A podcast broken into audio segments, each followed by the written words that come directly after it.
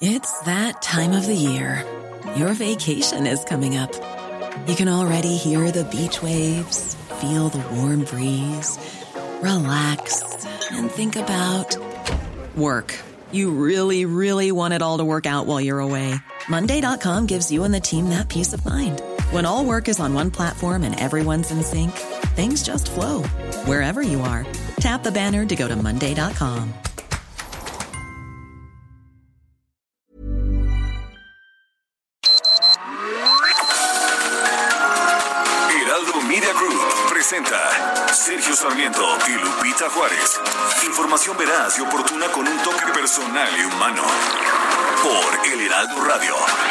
H suena y ahora también se escucha.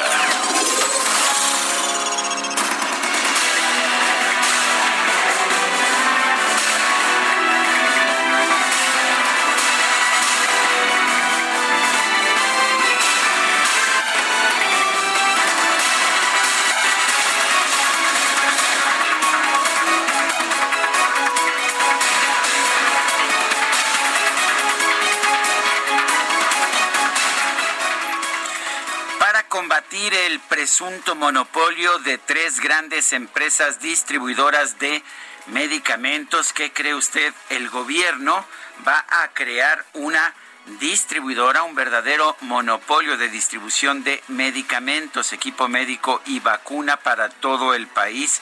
Será una empresa constituida, dijo, dijo el presidente de la República ayer, Andrés Manuel López Obrador, para que no falten los medicamentos ni en el pueblo más apartado, en la sierra, en las zonas más distantes, tienen que llegar los medicamentos gratuitamente. Esta, la adquisición de los insumos médicos dice que la coordinará la ONU, a pesar de que la ONU no, pues no hace ese trabajo y que la ONU va a garantizar la transparencia en el proceso. La ONU hace el análisis de mercado, dice, solicita propuestas y convoca, se busca calidad y precio, se llega al acuerdo del envío a la Ciudad de México, a los aeropuertos del país. A partir de ahí, la distribuidora va a tener almacenes y un sistema de transporte para entregar las medicinas. Los medicamentos, vacunas y equipos serán comprados en licitaciones internacionales en las que podrán participar, sí se va a permitir que participen las empresas mexicanas. El titular del, del Ejecutivo dijo que el director de la empresa pública de distribución será David León, quien es coordinador general de protección civil, que no tiene a propósito experiencia en el campo de la distribución, es un muchacho me parece muy honesto, muy trabajador, pero no tiene experiencia en este campo. Dice el presidente de la República que pues que no es tan difícil que si las distribuidoras pueden llevar refrescos a la punta del cerro, ¿por qué no medicamentos? Son las 7 de la mañana con 9 minutos. Hoy es viernes 31 de julio del 2020, el último día del Ah, ya te lo acabaste. año. Ya, me Ya lo te lo acabé, bárbaro eres, mi querido Sergio. ¿Cómo te va? Pues a mí me va muy bien y quiero darle a nuestro público la más cordial bienvenida al Heraldo Radio. Los invito a quedarse con nosotros para estar bien informados, esa es la razón principal, pero también para pasar un rato agradable porque dicen las malas lenguas, dicen Sí. que es viernes de quincena, salsero y de lectura. O sea, todo eso es lo que ¿Se dicen. combina todo eso?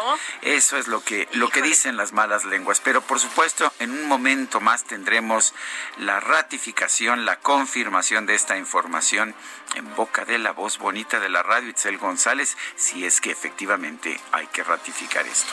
Oye, y ayer la Secretaría de Salud Federal, fíjate que dio a conocer 7.730 nuevos casos de COVID-19. Esto acumula 416.179 contagios confirmados, de los cuales 50.079 son activos. Les quiero decir que han eh, pues eh, muerto 639 en las últimas horas, con lo que la cifra de defunciones se ha elevado a 46 mil. Sin embargo, 272 mil personas pues se han recuperado del coronavirus. Es la información que se da a conocer. Y bueno, fíjense que el subsecretario de Prevención y Promoción de la Salud, Hugo López Gatel, señaló que el gobierno federal no amenazó, no amagó a los gobernadores con sancionarlos si no cumplen con la aplicación del semáforo epidemiológico que determine la Secretaría de Salud Federal, luego de que hubo ahí desacuerdos en una reunión virtual entre los mandatarios estatales y el señor López Gatel, señaló que la sanción que la sensación que causó la controversia y que no fue aceptada por los gobernadores está especificada en la Ley General de la Salud de 1984 y se refiere a la concurrencia de responsabilidades de cada nivel de gobierno en las acciones de salud pública cuyas omisiones deben ser penalizadas. Así que López Gatel dice, no, bueno, pues todo está en la ley, nosotros no regañamos a nadie porque eso sería faltarle el respeto a los mandatarios estatales y bueno, propone una salida técnica para que sea el Pleno del Consejo Nacional de Salud el que defina una forma pues de monitoreo de riesgos a través del semáforo. Así las cosas, pues tampoco te tengo la noticia amable del día esta mañana. Bueno, vamos a otros temas. Se ha presentado una nueva acusación en los Estados Unidos en contra de Genaro García Luna, exsecretario de Seguridad Pública de México. Y esta acusación involucra a dos exmandos de alto rango de la policía mexicana. Se les acusa de participar en una empresa criminal continua y de haber trabajado bajo las órdenes de Genaro García Luna. Eh, esta acusación involucra a Luis Cárdenas Palomino y Ramón Pequeño García, los dos ah, lugartenientes importantes de Genaro García Luna cuando él era el secretario de Seguridad Pública. Si García Luna es encontrado culpable de este cargo, podría pasar en la cárcel de 20 años hasta hasta cadena perpetua, igual que el Chapo. Sus uh, lugartenientes podrían enfrentar cada uno un mínimo de 10 años por los cargos de conspiración para introducir drogas a los Estados Unidos. También podría llegar la pena a cadena perpetua. Eh, los uh, dos, estos dos altos policías, policías de alto rango, se encuentran en este momento en calidad de fugitivos es Cárdenas Palomino y Pequeño García. Son las 7 de la mañana con 6 minutos.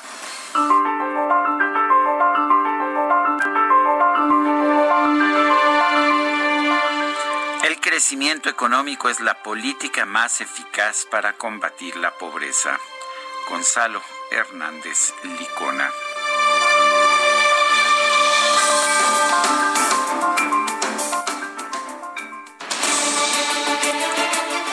Las preguntas, ya sabe que nos gusta preguntar, a muchos de nuestros radioescuchas les gusta responder. Ayer preguntábamos temprano, la economía cayó 18.9% anual en el segundo trimestre. ¿Usted piensa que ya tocamos fondo? 6.6%, caerá más 85.3%, no sabemos 8.2%. Esta mañana ya coloqué una nueva pregunta en mi cuenta personal de Twitter, arroba Sergio Sarmiento. La pregunta es, dice AMLO que el desplome de la economía no aumentará la pobreza debido a los programas sociales de su gobierno. Eh, las posibles respuestas son, tiene razón, 2.9% nos dice que tiene razón, está equivocado, 93.8%, no sabemos, 3.3%. 1.658 personas han respondido a esta encuesta en los primeros 33 minutos. Le recuerdo, la puede usted ver en y responder en arroba Sergio Sarmiento, también arroba Sergio y Lupita. Las destacadas del Heraldo de México. Bueno, de curiosidad, Guadalupe Juárez, ¿tú crees que confirme la información nuestra querida Excel González? Me parece que sí, Sergio, y le preguntamos, aquí está en vivo, en directo y a todo color, con Itzel. Su, con su tapabocas de... Era un bikini, ¿te acuerdas de aquella canción? Sí, de motitas. A lunares amarillo diminuto, ahora es... Un, tenemos que cambiar, era un cubrebocas a lunares Ay, ¿cómo cambia, ¿cómo cambia la vida? ¿Cómo han cambiado las cosas, mi querida Itzel? Antes no, es el bikini. Antes la competencia era el bikini más, más pequeño y ahora es el, cubrebocas, más grande.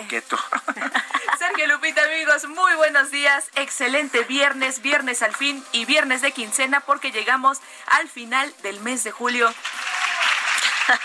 Así es, aplausos cuatro meses en confinamiento, por lo menos es lo que llevamos el equipo de producción, el batallón de abejitas trabajadoras, cuatro meses que no nos vemos juntos, que no trabajamos juntos.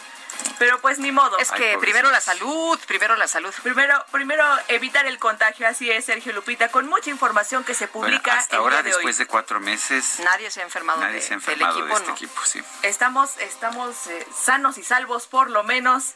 Y no hemos dejado de, transmitir ni un solo día. Ni un solo día, así es, Sergio Lupita, con muchísima información que se publica el día de hoy en el Heraldo de México. Así que, ¿qué les parece si comenzamos con las destacadas? En primera plana, concentra distribución, crea 4T su propia farmacéutica. El gobierno anunció una nueva empresa para el suministro de equipo médico, vacunas y medicamentos a cargo de David León, quien tendrá un presupuesto de 50 mil millones de pesos. País, afectados por COVID, Morena cede a ingreso básico. Jucopo en el Senado firma acuerdo para la creación de un grupo de trabajo. Ciudad de México Ecológica abre en planta de biodiesel. Claudia Sheinbaum inauguró el complejo ubicado en la central de Abasto. Convierte aceite comestible de desecho en combustible amigable a bajo costo. Estados, retorno escalonado, paisanos exponen a municipios, advierten de posible foco de infección en mexicanos que regresan de Estados Unidos a comunidades que hasta ahora están libres de contagios. Orbe, propuesta, Trump le huye a la elección. El mandatario sugiere posponer los comicios del 3 de noviembre, pero si eso sucede, Nancy Pelosi queda al frente del gobierno. El señor Trump se me hace. No, no, pensó en eso, pero él dice que el, voto, voto por correo no es 100% confiable. Ah, qué casualidad, qué casualidad. Qué casualidad, pero por la pandemia. Ah, muy bien. Meta, Cruz Azul peligra su racha. La máquina se juega el invicto sin su mejor futbolista, Jonathan Rodríguez, ante el líder Puebla. Y finalmente, en mercados, derrumbe histórico cayó 18.9 Producto Interno Bruto de México por COVID-19. Es la mayor contracción en la historia del país. Lupita, Sergio, amigos, hasta aquí las destacadas del Heraldo. Feliz viernes. Igualmente. Quedó confirmado entonces, ¿verdad? Es viernes, es quincena, es viernes al cero y es viernes también de lectura. Viernes de lectura, mándenos sus sugerencias al WhatsApp 552010 9647 y nos despedimos con la canción de los lunares amarillos y yo me voy con mis lunares blanco y negro. En la playa, cuando de pronto yo la vi pasar, era una chica de curva. Bueno, vamos a un resumen de la información más importante de este viernes 31 de julio del 2020. Según la Secretaría de Salud en México, suman ya 46 mil defunciones por COVID-19, 416 mil 179 casos confirmados y 90 mil 582 sospechosos, así como 272 mil 187 personas recuperadas y 50 mil 79 casos activos. Y Marcelo Ebrard, el secretario de Relaciones Exteriores, informó que se prevé que a finales de este año México participe en el protocolo de vacuna contra el COVID-19 que desarrolla la firma francesa Sanofi Pasteur. El subsecretario de Prevención y Promoción a la Salud, Hugo López Gatel, en reunión virtual con gobernadores del país, solicitó sanciones penales para aquellos mandatarios que cambien de color el semáforo epidemiológico. Y durante la conferencia vespertina, el subsecretario señaló que el semáforo se presentará de manera quincenal, pero la evaluación para determinar qué color tendrá cada entidad será diaria y el acuerdo que hubo es que eh, de uso interno se les compartirá esta información a los gobiernos estatales semanalmente, porque así está en el acuerdo del 14 de mayo, y que quincenalmente haremos la presentación pública con el propósito de eh, que el ajuste necesario en la sociedad no sea tan eh, frecuente. López Gatel adelantó que este viernes 31 de julio se presentará en Puebla la Estrategia de Intervención Local de Salud Comunitaria, con el objetivo de promover la participación de los habitantes en acciones de bienestar, cuidado y prevención. Y la Secretaría de Salud de Jalisco registró la primera muerte de una persona contagiada de dengue y COVID-19 de manera simultánea, un hombre de 44 años, habitante del municipio del Salto. El Instituto Nacional Electoral aprobó un paquete de protocolos que aplicará en todas las etapas de las elecciones locales que tendrán lugar en Hidalgo y Coahuila el 18 de octubre en medio de la pandemia de coronavirus. La Secretaría de Hacienda y Crédito Público modificó su estimación del Producto Interno Bruto a menos 7.4% para este 2020 debido al impacto del COVID. Prevén que la economía tarde dos años en recuperarse. El Banco de México anunció ajustes para reforzar las facilidades a fin de proveer recursos a las instituciones bancarias para el financiamiento a las micro, pequeñas y medianas empresas, así como a personas físicas afectadas por la pandemia. El exdirector de Petróleos Mexicanos, Emilio Lozoya, ya porta el brazalete electrónico con el que podrá seguir su proceso en libertad. Con esto, el exfuncionario deberá registrar el domicilio en el que permanecerá la mayor parte del tiempo para que sea monitoreado vía satelital. Luis Cárdenas Palomino, ex titular de la Agencia Federal de Investigaciones, y Ramón Pequeño, ex jefe de la División Antidrogas de la Policía Federal, fueron señalados por Genaro García Luna, el exsecretario de Seguridad Pública, ante tribunales estadounidenses por recibir sobornos de cárteles mexicanos de la droga.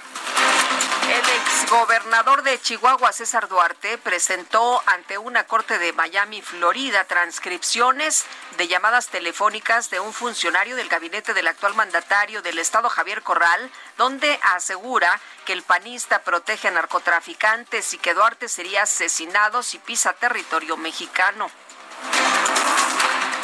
César Duarte seguirá preso en Miami, en Florida, luego de que la juez estadounidense Lauren F. Lewis no tomará la decisión sobre concederle la, libertad, no tomara la decisión de concederle libertad bajo fianza. Y Javier Corral, gobernador de Chihuahua, acusó que personas que usan de forma ilegal el agua han construido una red de agua chicoleo, esto bajo la vista gorda de Conagua señaló que se aprovechan del conflicto en la entidad por la entrega del recurso a Estados Unidos como parte de un tratado internacional. Cuando más nos acercamos al acuerdo y a una negociación definitiva, la Comisión Nacional del Agua actúa unilateralmente y en sentido contrario, como si tuviera el propósito deliberado de mantener el conflicto. Coincidimos con que el tratado es benéfico para nuestra nación en la proporción de agua que Estados Unidos nos entrega y la que nosotros aportamos como país. La Confederación de Cámaras Industriales de los Estados Unidos Mexicanos y la Unidad de Inteligencia Financiera de la Secretaría de Hacienda y Crédito Público firmaron un convenio de colaboración que busca establecer estrategias para establecer mejores prácticas de prevención y detección de operaciones con recursos de procedencia ilícita vinculados a sectores industriales y actividades económicas.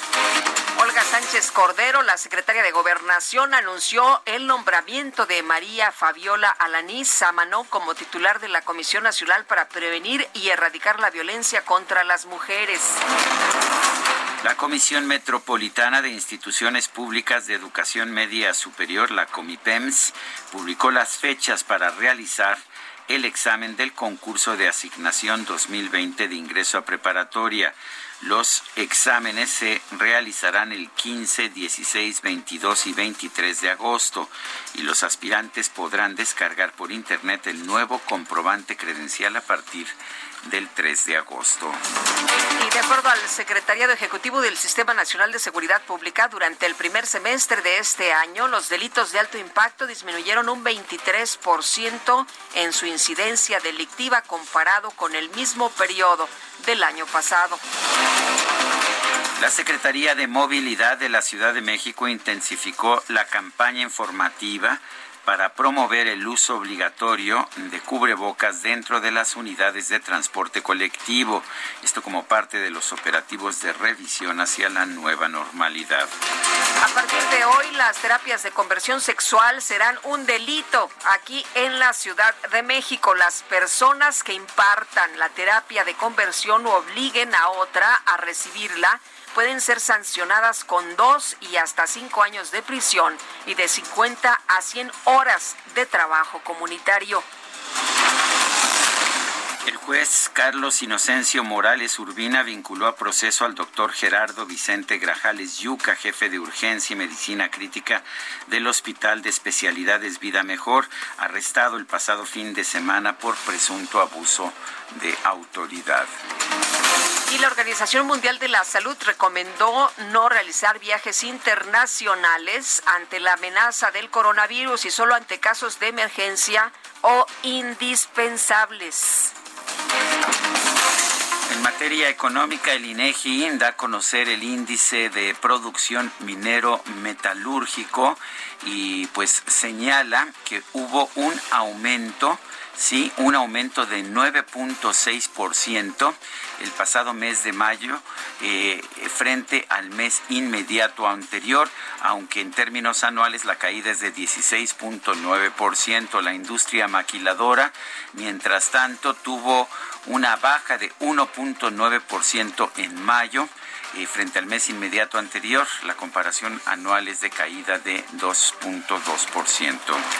El presidente de los Estados Unidos, Donald Trump, insinuó que se podría postergar la elección presidencial de noviembre a través de su cuenta de Twitter. Trump aseveró que con el voto universal por correo electrónico, en 2020 será la elección más imprecisa y fraudulenta de la historia. Le dijeron todo mundo, ya, no, esto de plano no, señor.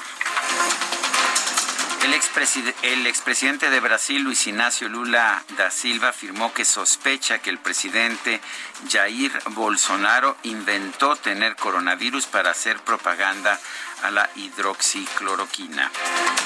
Ay, ¿qué creen? El checo, el checo Pérez, el piloto mexicano de Fórmula 1 dio positivo a coronavirus no podrá competir. Qué bonito se oye, ¿verdad? Ese ruido es sensacional. No, hombre, qué emoción y qué adrenalina. Bueno, no podrá competir en el Gran Premio de Gran Bretaña en el circuito de Silverstone.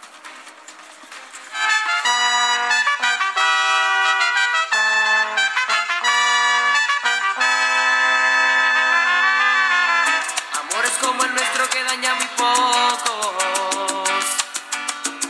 Decir lo que en estrellas sin oír deseos.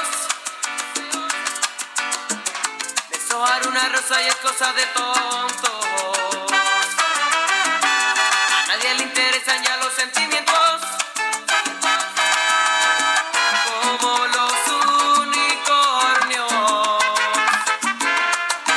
Vamos, es viernes y esta es una clásica, Amores como el nuestro de Jerry Rivera, que pues eh, generó mucha mucha discusión en un momento, sobre todo la gente que no es salsera, que decían que se había robado el inicio de una canción Shakira, de Shakira, Shakira.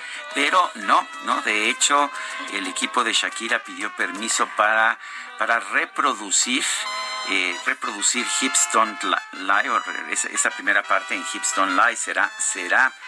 Y bueno, pues el hecho está en que esta, pues esta fue la primera. Amores como el nuestro. Estamos escuchando a Jerry Rivera. Jerry Rivera nació el 31 de julio de 1973. Está cumpliendo 47 años de edad. Y nosotros, ¿sabes qué? Le Lo bailamos, ¿no?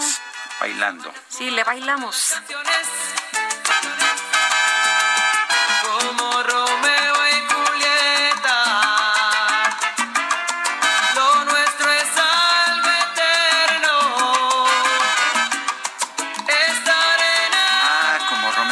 Lo nuestro es algo eterno. Así se baila la salsa, así se baila. Oye, música y viernes de lectura, Romeo y Julieta, Jerry. No, bueno, todo, se conjuntó. Todavía tenemos un minuto. ¿Te parece que escuchemos otro pedacito de Amores como el nuestro? Me parece bien y sirve que damos chance de bailar a nuestros amigos allá en su casa, ¿no? Y mientras tú y yo aquí le echamos una bailadita a la sana distancia. Van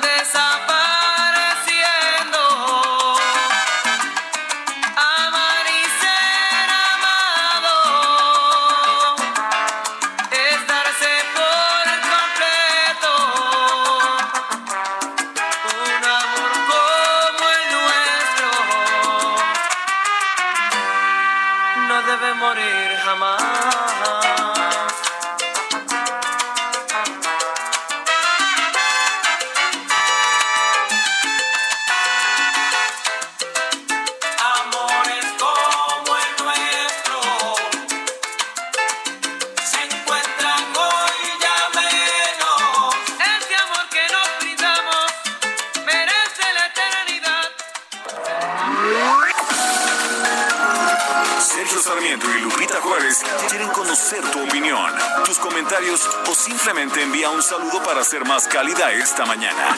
Envía tus mensajes al WhatsApp 5520 109647.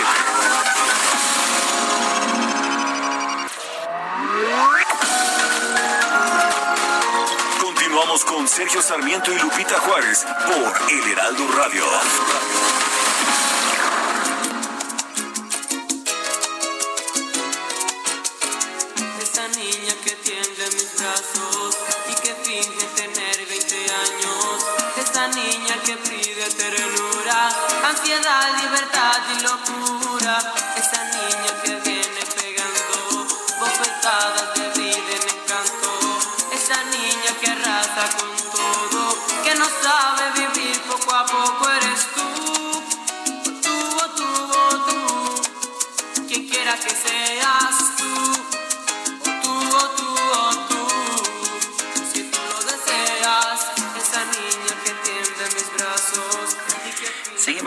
Escuchando música interpretada por Jerry Rivera.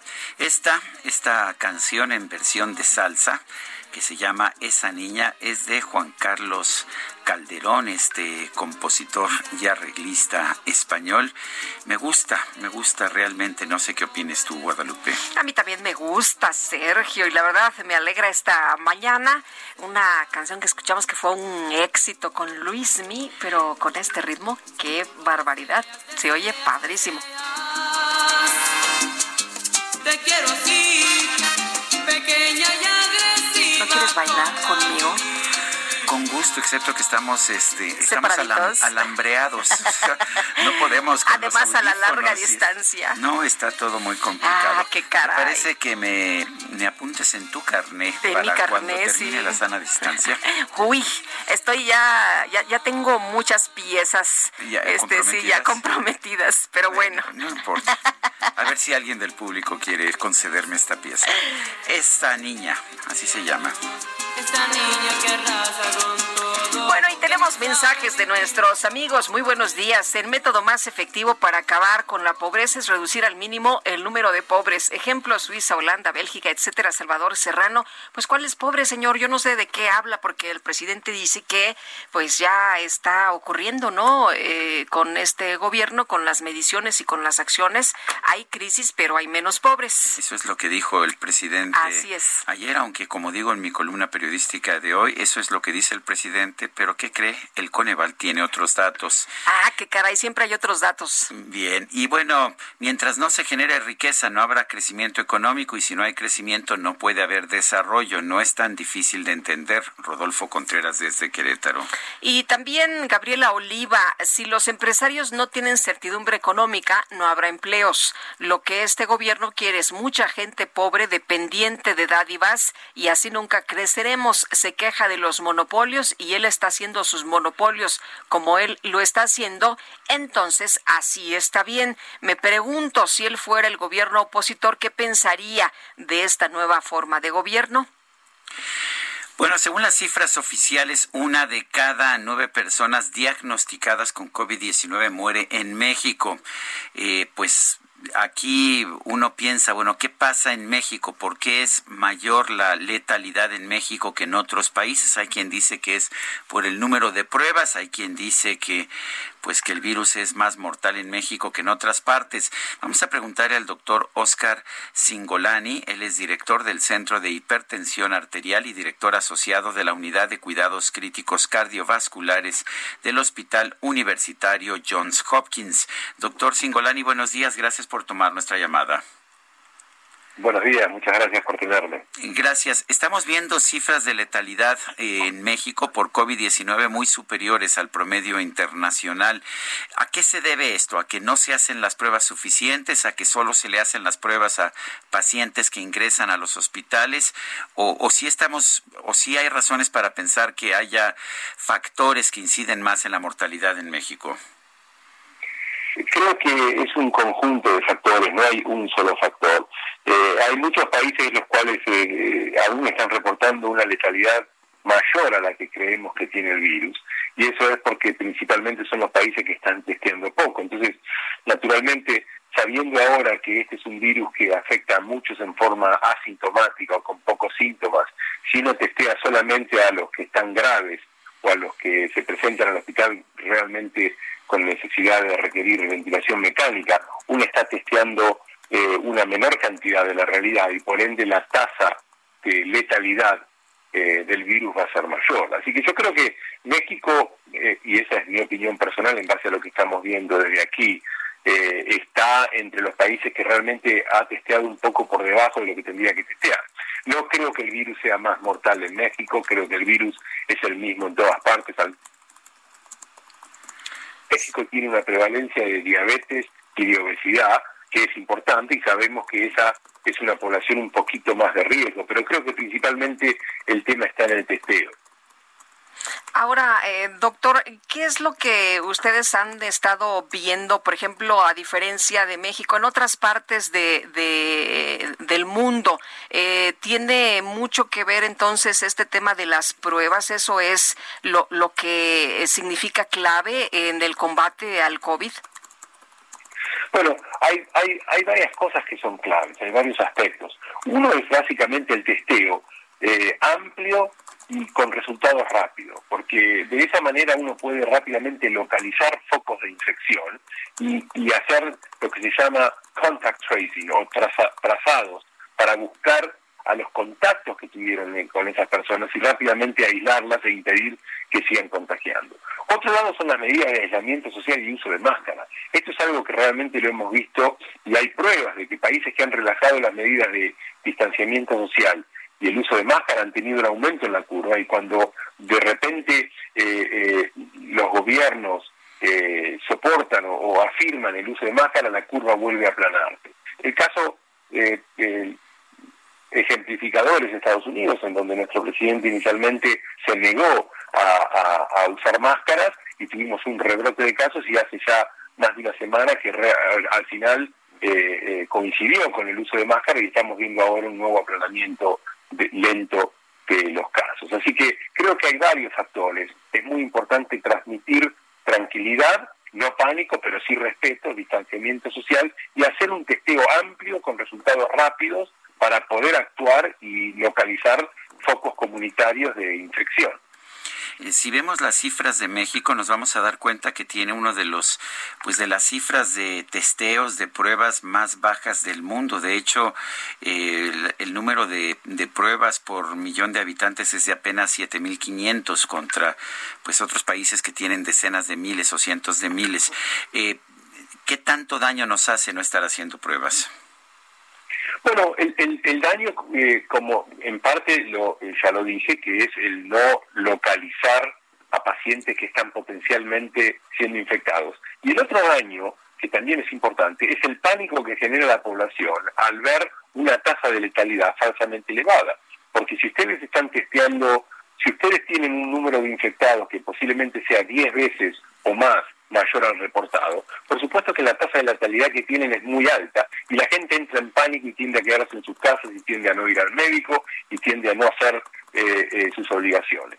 Cuando en realidad seguramente si testeasen más, no solamente eh, detectarían casos tempranamente e impedirían que esos casos contagiaran a otros, sino que la tasa de letalidad real sería mucho inferior, muy inferior. Y se entiende por qué es eso, ¿no? Porque al, al, al detectar mayores casos van a detectar más casos asintomáticos o con poquitos síntomas que se curan en la casa sin ningún problema y en realidad la tasa de letalidad va a ser muy inferior a la que están reportando, brindándole a la población una tranquilidad mayor, ¿no? Doctor, el avance de, este virus eh, no tenía precedentes. ¿Cómo ve usted? Eh, ¿Creció de manera que, nadie lo esperaba. Eh, la expansión ha sido de una manera en que nadie hubiera creído. No, yo creo que, que al menos nosotros eh, eh, desde aquí eh, pensamos que esto era lo que iba a ocurrir si no se tomaban medidas. Eh, y lamentablemente lo que ocurrió es que se tomaron medidas, pero se relajaron las medidas y, y, bueno, ahora estamos viendo una subida del rebrote. Lo que sí estoy sorprendido, pero positivamente, es en el avance de la ciencia. Eh, hemos logrado en siete, ocho meses eh, lo que en otras eh, epidemias se ha logrado en años o décadas. Tenemos eh, hoy por hoy seis, seis vacunas en fase 3, vamos a tener 16 en un par de semanas, hay más de 200 proyectos de vacunas en general y hay tratamientos eh, hoy por hoy para mitigar los efectos de la enfermedad que no existían hace un par de meses.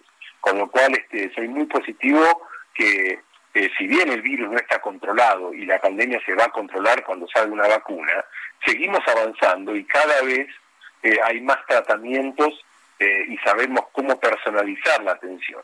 Pero por supuesto, esto, todo esto no sirve de nada si no localizamos a, los, a nuestros pacientes, si no testeamos y si no cumplimos con medidas de aislamiento social, distanciamiento social, no aislamiento, y uso de máscaras. Porque eso hoy por hoy es la única herramienta con la cual eh, tenemos para frenar un poco o achatar la curva de crecimiento de infectados. El, el, presidente de México dice que no está científicamente probado que las mascarillas ayuden. ¿Eso es cierto? No, yo, yo con, todo el respeto que me merece el señor eh, eh, presidente y todos los presidentes de los países, eh, no estoy de acuerdo con eso. Yo creo que está comprobado de que realmente el uso de máscara disminuye la transmisión de macrogotas y también en, máscaras buenas con múltiples capas de microgotas y, y se ha probado que en lugares cerrados e inclusive en lugares abiertos con poca circulación de viento eh, se frena la transmisión de virus. Eso en un momento se dudó, la OMS, nosotros, eh, el, el, Centro de Control de Enfermedades de los Estados Unidos y nuestra facultad y nuestro hospital en Hopkins jamás lo dudó, pero en algún momento algunas entidades tuvieron dudas sobre el uso de la máscara, pero hoy por hoy eh, se acepta casi en forma global, hasta la Organización Mundial de la Salud eh, adhiere con, con esas medidas. Las máscaras son necesarias y las máscaras previenen la baja carga viral, que eso es la otra cosa importante, el otro aspecto importante. No es eh, solamente contagiarse o no contagiarse. El que tiene máscara eh, larga menor cantidad de virus hacia otra persona, el que tiene máscara recibe menor cantidad de virus y eso hace que si se infecta, eh, se infecta con menor cantidad de virus y tiene más posibilidades de que curse una enfermedad muy leve con mínimos o sin síntomas. Doctor, hay una estimación de 7.1 millones de casos de COVID en México o para México. ¿Coincide usted con estos datos? Es muy difícil, no sé si coincido exactamente con esos datos, pero creo que eh, eh, realmente es, eh, mucho mayor a lo que a lo que han diagnosticado, como ocurre en la mayoría de los países, porque casi todos los países hoy por hoy han testeado pocos, así que yo creo que eh, al haber tantos asintomáticos y tantos pacientes con pocos síntomas, eh, los países eh, tienen entre 10 a 15 veces menos casos de los que realmente han diagnosticado. Muy bien. Yo quiero agradecerle, doctor Oscar Singolani, director del Centro de Hipertensión Arterial y director asociado de la Unidad de Cuidados Críticos Cardiovasculares del Hospital Universitario Johns Hopkins, el haber conversado con nosotros esta mañana. Pues Muchas gracias a ustedes y un gran saludo para el pueblo mexicano. Gracias, doctor. Muy buenos días. Oye, ¿y qué tal estaría la reunión con los gobernadores ayer y el doctor Hugo López Gatel? Vamos a preguntarle a Juan Manuel Carreras López, gobernador de San Luis Potosí, presidente de la CONAGO. Gobernador, ¿cómo está? Buenos días. Muy buenos días, Lupita. Eh, Sergio, me da mucho gusto saludarlos a ustedes y por su conducto a todos los auditores. Eh, cuéntenos cómo estuvo esta reunión. Eh, ha habido mucha especulación acerca de lo que se dijo. Mira, eh, estamos tratando de construir entre los integrantes de la CONAGO y el gobierno federal, pues unos lineamientos que nos permitan resolver tres aspectos muy concretos que se traduzcan pues en, una buena coordinación entre niveles de gobierno. El primero es tener un procedimiento con fechas para tener toda la información. Es decir, es información que va de los estados a la federación y después también información que viene de la federación a los estados.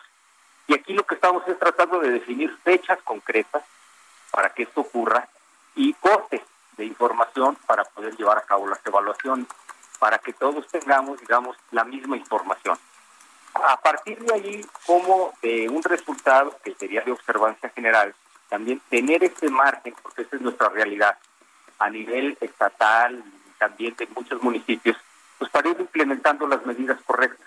Es decir, que el semáforo te da un marco general y a partir de ahí cómo vas a ir construyendo esto de la mano con los sectores sociales en cada uno de los estados.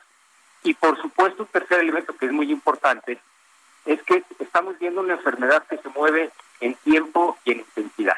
No sabemos su duración y no sabemos tampoco la intensidad que se va a presentar en distintos lugares. Entonces, aquí eh, yo siento que lo es importante que se vaya revisando constantemente tanto los criterios que integran el semáforo como por otra parte la ponderación. Y aquí esta discusión que va a ser permanente, lo que queremos es definir un mecanismo. Andamos ahí pensando en el Consejo Nacional de Salud para que participen científicos federales y también la opinión de los de, de los estados, de los científicos a nivel estatal. Y me parece que si logramos esas tres cosas, vamos a dejar una buena base de coordinación y de comunicación que nos permita trabajar juntos, ¿no? O sea, esa es la verdad. Eh, gobernador, ¿los van a meter a la cárcel? no, ah, mira, muchas veces lo que ocurre, Lupita, es que en una discusión, pues eh, cuando estás ah, eh, ah, hablando de todavía de propuestas, pues se pueden ver a veces hipótesis muy extremas. No, no, yo no, y, y se plantean ideas que a veces no son tan oportunas o tan eh, pertinentes. Pero esos temas me parece que lo que es en una discusión de fondo, pues no acaban por no tener la mayor importancia. O sea que eh, eh, si ustedes cambian el, el, color del semáforo, no va a haber ningún problema, ninguna sanción. Mira, yo creo que lo que estamos es tratando de construir una base de comunicación constante con el gobierno federal para que no se presente exactamente esa circunstancia, que no tengamos una circunstancia en donde en un momento dado alguna autoridad estatal pues eh, decida no tomar en cuenta ninguna de las recomendaciones que plantea el gobierno federal. Yo creo que eso no es lo que estamos tratando de construir. Lo que estamos es más bien eh, exactamente lo contrario, eh, que exista una buena comunicación y una buena coordinación para que todos caminemos de la mano. Pero sí lo planteó el, el, el, doctor López Gatel. ¿Perdón? Pero sí lo planteó el, el, el doctor López Gatel. No, no, se, plantean ahí a, nivel de propuestas y de proyectos o de o de hipótesis que pudieran suceder, pero me parece que en este momento no está considerado. De hecho, cuando ayer terminamos con algún borrador, que es con el que vamos a seguir trabajando la semana entrante, pues este, este supuesto no, no, no está considerado. Pues yo quiero agradecerle, señor gobernador Juan Manuel Carreras López, gobernador de San Luis Potosí, presidente de la CONAGO, el haber conversado con nosotros esta mañana. Al contrario, Sergio Lupita, fue un gusto. Que tengan muy buen día. Gracias, gracias, gobernador. Muy buenos días. Bueno, pues eh, la verdad es que la relación entre los gobernadores y el gobierno federal se tiene que dar. No hay absolutamente eh, no hay absolutamente otra otra forma de operar y bueno pues cada quien tiene sus responsabilidades en materia en materia de salud. Son las 7, las 7 de la mañana con 48 minutos. Eh, vamos a, a, otros temas. México está sumando ya 46 mil muertes por COVID-19 está cerca de alcanzar el tercer lugar en el mundo. Me dicen que se cortó la llamada con nuestro reportero.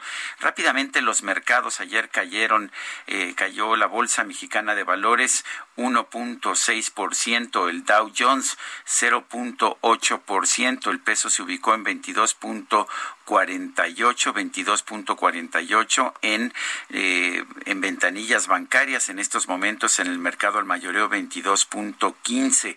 Esa es la cotización.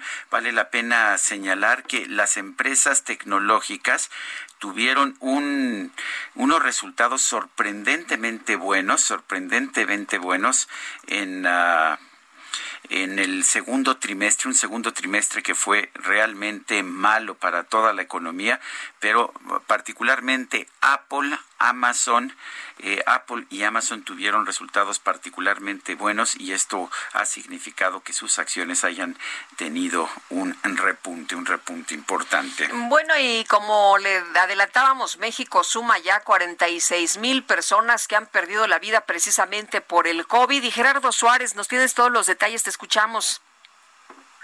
Hola, muy buenos días, Lupita y Sergio. México llegó a las 46 mil muertes confirmadas por COVID-19, con lo cual roza el tercer lugar en el mundo en defunciones acumuladas. En el primer sitio de esta lista se ubica Estados Unidos, con más de 151 mil defunciones confirmadas por el nuevo coronavirus, seguido de Brasil, con más de 91 mil.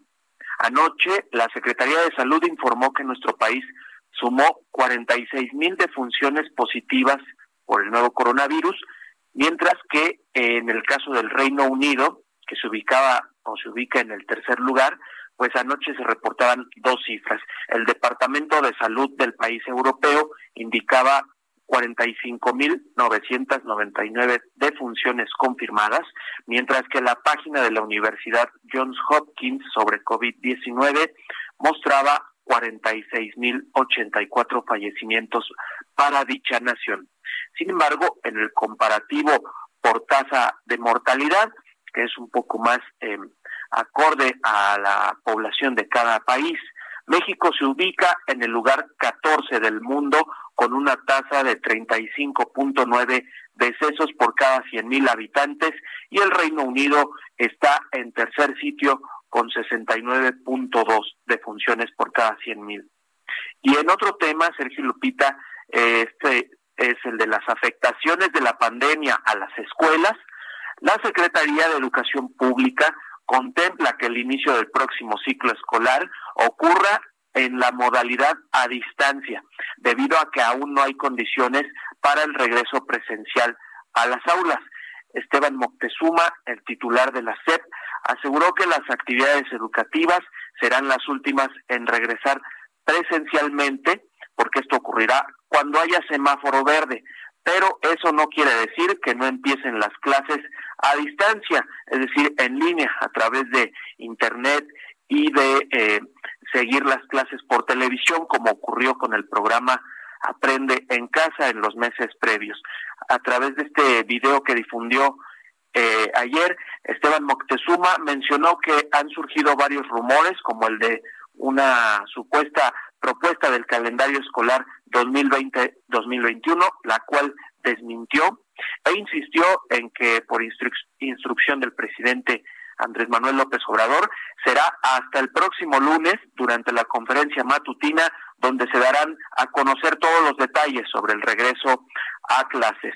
Este es mi reporte. Muy bien, pues estaremos muy atentos. Gracias, Gerardo. Gracias, buen día. Hasta luego, muy buenos días. ¿Cuándo van a empezar las clases? ¿En qué modalidad van a empezar? ¿Van a ser híbridas? ¿Sí van a ser presenciales? Una parte y otra no. ¿Va a ser todo a distancia? ¿A partir de qué momento? Bueno, pues ya nos estaremos enterando el próximo lunes y por lo pronto, en estos datos que daba Gerardo Suárez, lamentable que en nuestro país ya se tenga este número de personas que han perdido la vida por COVID, 46 mil muertos. Bueno, y vamos a Palacio Nacional. Augusto Atempa nos tiene información sobre lo que está ocurriendo en la conferencia de prensa del presidente de la República. Adelante, Augusto. Sergio Lupita, muy buenos días. Pues hoy se firma el acuerdo para la adquisición de vacunas, medicinas en el extranjero y el secretario de Salud, Jorge Alcocer, expuso que el compromiso es que todos los mexicanos cuenten con los medicamentos y vacunas.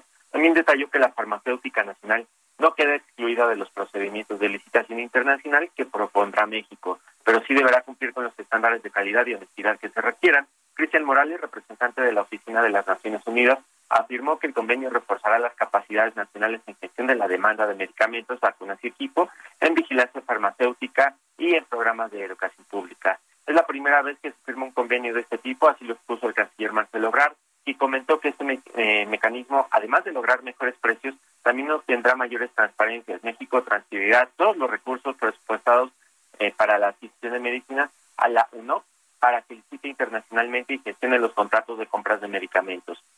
La ONU será la encargada de buscar los medicamentos en todo el mundo para encontrar los mejores precios a precios económicos. Y Fernando Cotrín, representante de la UNOP, expuso que la ONU tiene un observatorio regional de 21 países para, la, para garantizar los mejores precios. Esto va acompañado de una distribuidora de medicamentos y medicinas que se encargará de entregar todos esos medicamentos hasta los pueblos más apartados. Así lo dijo el presidente Manuel López Obrador, quien expuso al día de ayer que esta empresa estará a, cargo de David León, el actual eh, eh, encargado de protección civil. Sergio Lupita, mi reporte. Muchas gracias, Augusto Atempa, por esta información. Muy buen día. Buenos días. Son las 7 de la mañana, 7 de la mañana con 54 minutos. Guadalupe Juárez y Sergio Sarmiento estamos en el Heraldo Radio. Nuestro teléfono para WhatsApp 55 2010 9647.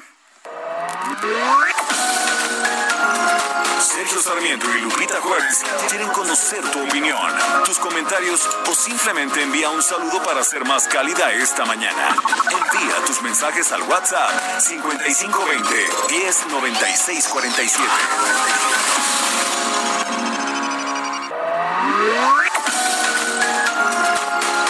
Continuamos con Sergio Sarmiento y Lupita Juárez por El Heraldo Radio.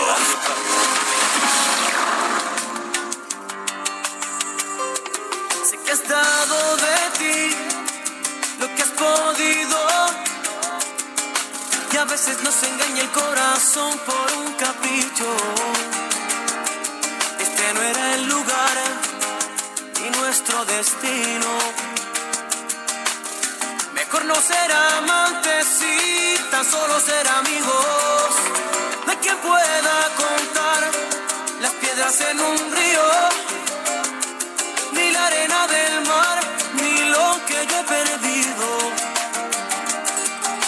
Día fuiste aquella, la dueña de mi alma.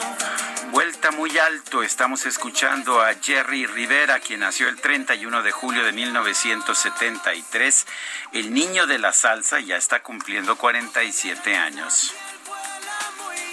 No te detendré y cada quien que tome su camino.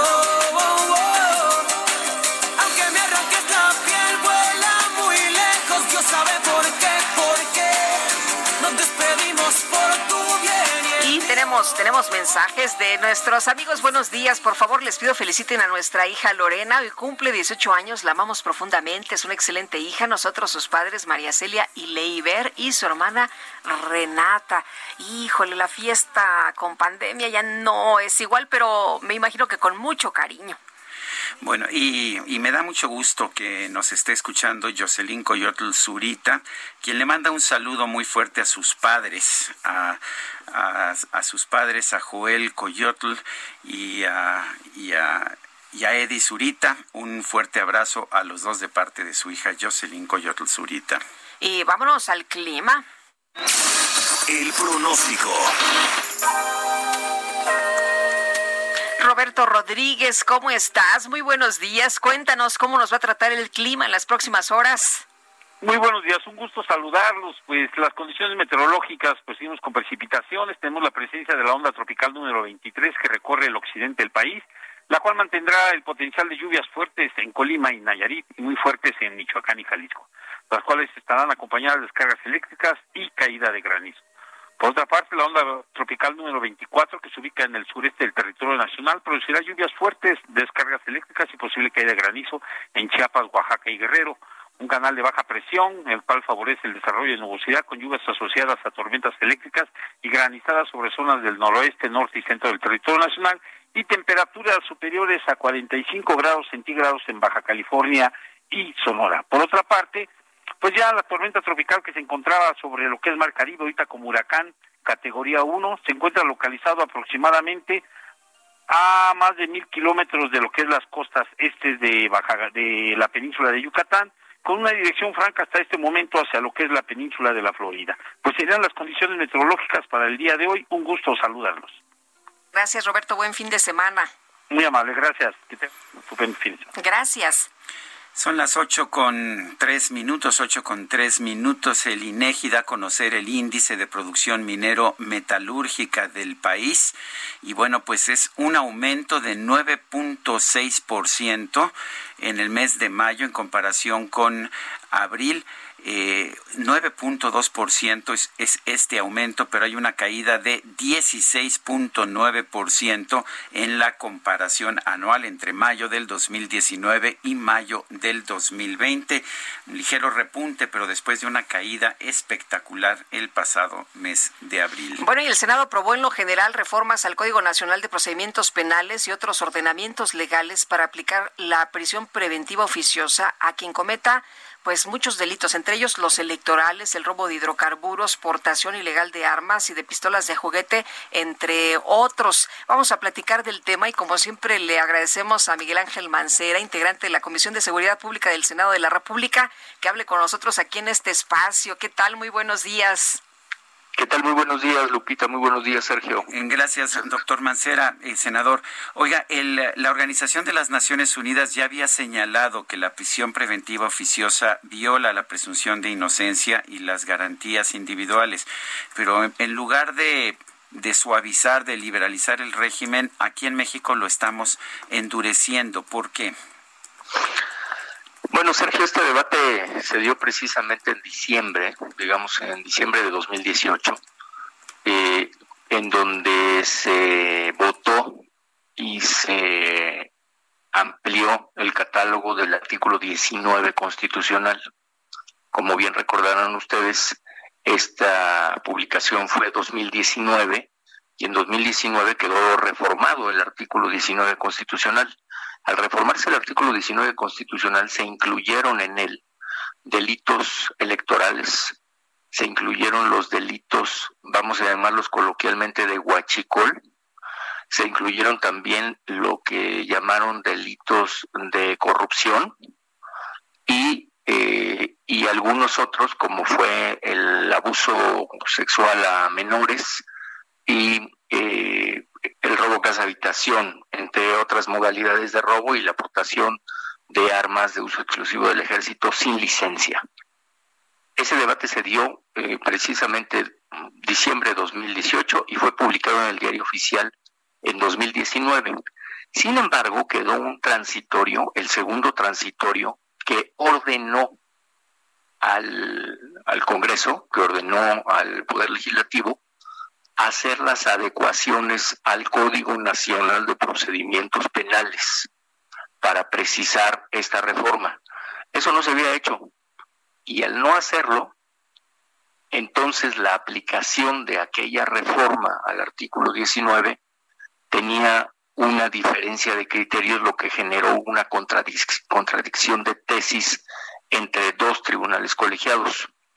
Y los tribunales colegiados al entrar en contradicción de, tesis, pues tuvieron que eh, acudir a la Suprema Corte de Justicia y la Suprema Corte de Justicia determinó que efectivamente se tenía que realizar esta tarea por parte del legislativo.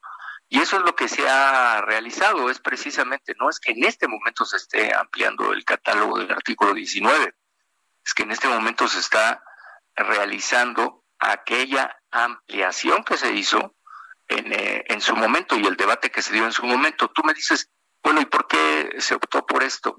Bueno, los argumentos fueron varios, los argumentos fueron diversos. Eh, se habló de que muchísimos delitos se estaban cometiendo eh, y no había manera de que se pudiera contener a quienes lo cometían a través de una medida cautelar efectiva, ninguna otra, y la, y la medida cautelar de mayor peso que se tiene en este momento en el código es la prisión preventiva y la propia, la propia constitución que en el artículo 19 la marca como manera eh, excepcional de aplicación. Entonces, eso fue, y por lo que hace a las armas réplica, que bien mencionaba Lupita, eh, lo que se sanciona no es la aportación de las armas réplica, sino es la comisión de delitos eh, violentos, por ejemplo, un asalto con violencia, cuando se utilice este tipo de arma réplica que ya está prevista en otras disposiciones, como es la ley del uso de la fuerza. Cuando alguna autoridad hace uso de la fuerza, eh, pues como consecuencia de advertir la presencia de un arma que en ese momento no se sabe que es arma réplica. Doctor, se habla de que la prisión preventiva pues favorece el encarcelamiento injusto. Eh, ¿Vamos a ver muchos encarcelamientos injustos? Yo creo que el sistema no está funcionando. A mí en lo particular me parece que este sistema está lejos de lo que se pensó que iba a ser. Está generando esquemas pues mucho más delicados que el anterior y, voy a hacer mención nada más de una hipótesis. En este momento estamos viendo que eh, se mantiene a personas sin prisión, sin que sea prisión preventiva oficiosa, ¿eh? Eh, con prisiones preventivas solicitadas, con una variedad de argumentos, en algunos casos donde los jueces han determinado que se debe de continuar con la prisión preventiva o porque hay personas que no tienen eh, un trabajo estable o porque son del interior de la República y tienen peligro de evasión, es decir, tienen peligro de fuga, o por los argumentos que se quiera. No con prisión preventiva oficiosa, ¿eh? lo están haciendo con prisión preventiva eh, solicitada, es decir, la que solicita, la que eh, pide el Ministerio Público. Entonces, lo que estamos viendo ahora es personas que están en prisión preventiva, investigándose con una etapa de investigación del Ministerio, Público que en, no en pocos casos llega a ser hasta de seis meses y luego llegan a ser eh, ampliados los términos. Entonces a mí me parece que eso es lo que, lo que hay que revisar.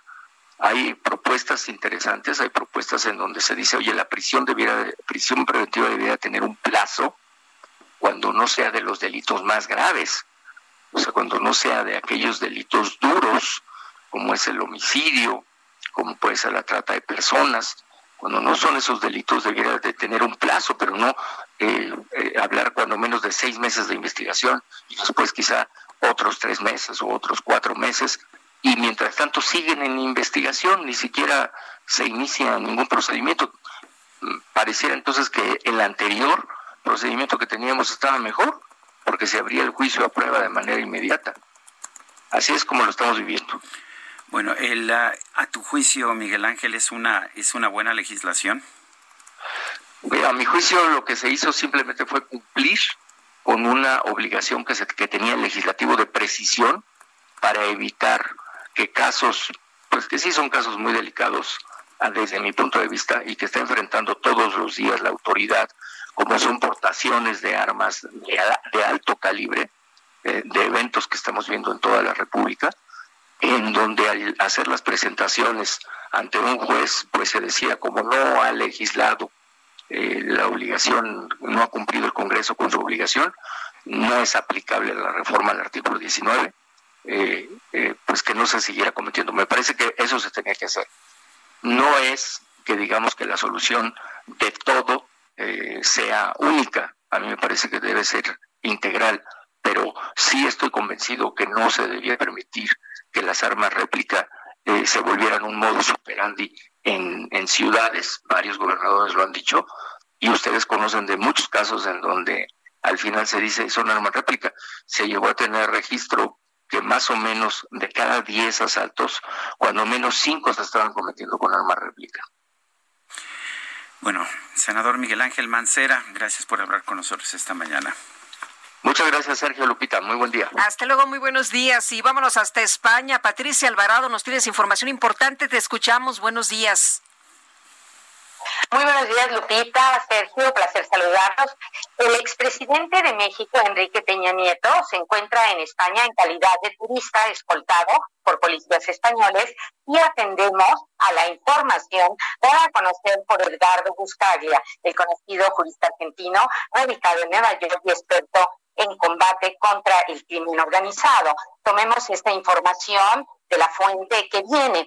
Aunque yo llamé esta mañana al Departamento de Comunicación de la Policía Nacional para confirmar esta revelación de Buscaglia, un portavoz me dijo que no podían comentar nada dado que se trataba de lo que ellos clasifican como, comillas, información operativa, algo muy diferente, claro, a un operativo. Lo que llama la atención es que el gobierno de México, según Edgardo Buscaglia, haya pedido protección para Peña Nieto, dado que está como turista en un país donde no corre riesgo. Inclusive es normal que un expresidente lleve guardaespaldas si así lo solicita, extraña el hecho de que lo hayan pedido desde México en el marco de la colaboración que existe con España. Para el jurista Edgardo Buscaglia, lo más llamativo es que Peña Nieto no esté en México para declarar por la investigación que se sigue contra Emilio Lozoya, como saben, acusado entre otros delitos de sobornos millonarios de la empresa constructora brasileña Odebrecht. Peña Nieto, en cambio, no solo está, comillas, aislado de todos los procesos que se deberían tipificar como delincuencia organizada, según dio a conocer el, jurista Edgardo Buscaglia, disfruta en cambio de un verano en España con una custodia policial que vela por su seguridad. Lupita, Sergio, y Patricia, pues sí llama la atención ¿no? que esté custodiado. Lo hemos visto viajar por diferentes partes del mundo por eh, fotografías que han posteado eh, pues eh, ellos mismos, su pareja y él, y no se había dado a conocer información de que estuviera custodiado por nadie y ahora pues sí llama mucho la atención esto que nos estás dando a conocer. Eh, yo, yo tengo una teoría, claro, también tomada con la más estricta eh, distancia.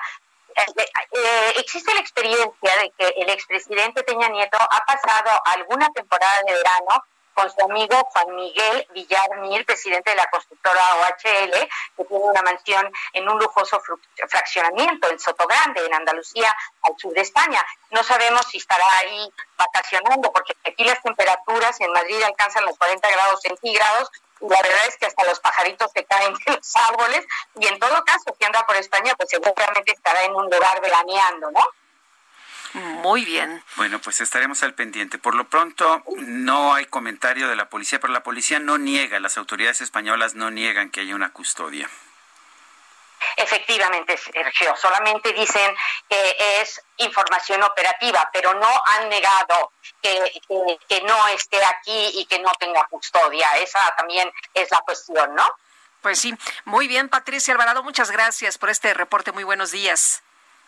Al contrario, estaremos muy atentos y muy feliz fin de semana. Igual para ti, Sergio, hemos visto por estas fotografías que ellos mismos han subido a redes sociales que el presidente no anda custodiado y llama mucho la atención por eso eh, que pues eh, se da a conocer justamente hoy y lo quisimos verificar con nuestra compañera Patricia Alvarado, pero pues ahí está los detalles hasta este momento.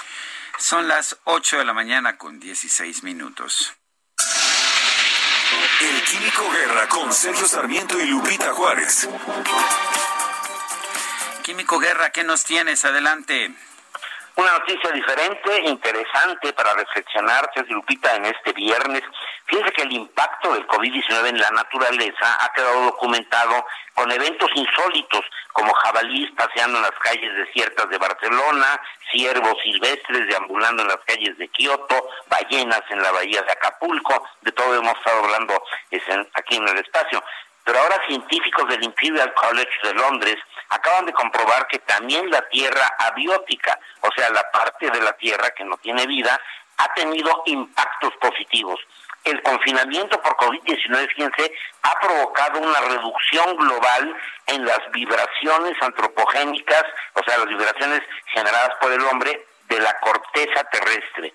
Este periodo de tranquilidad causado por el efecto global de las medidas de distanciamiento social, la suspensión de servicios y de la industria y las caídas en el turismo ha sido el periodo más largo y pronunciado de reducción de ruido en la historia a partir de que se registran las vibraciones en el planeta.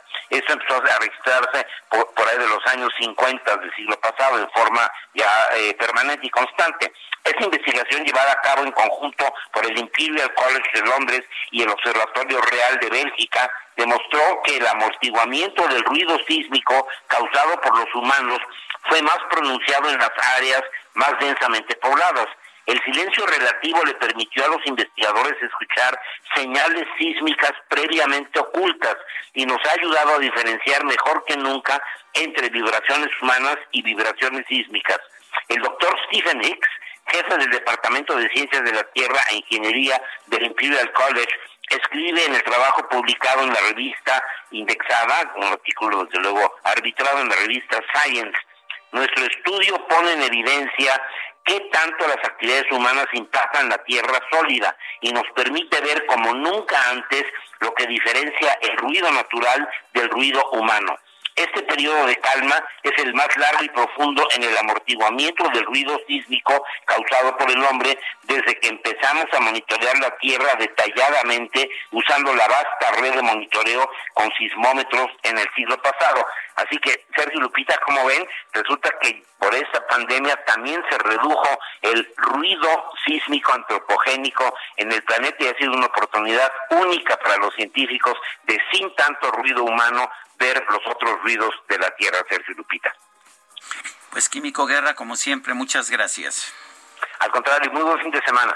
Hasta luego, muy buenos días. Y vámonos con Israel Lorenzana, que anda por allá en el centro de la Ciudad de México. Israel, ¿qué tal? Muy buenos días.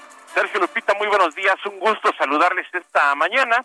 Y es que edificios públicos, comercios y además algunos establecimientos ubicados sobre la Avenida Juárez y la calle 5 de Mayo, aquí en el centro histórico, pues han amanecido tapiadas, han amanecido con vallas metálicas, esto por la marcha de grupos feministas que se va a llevar a cabo a las 11 de la mañana.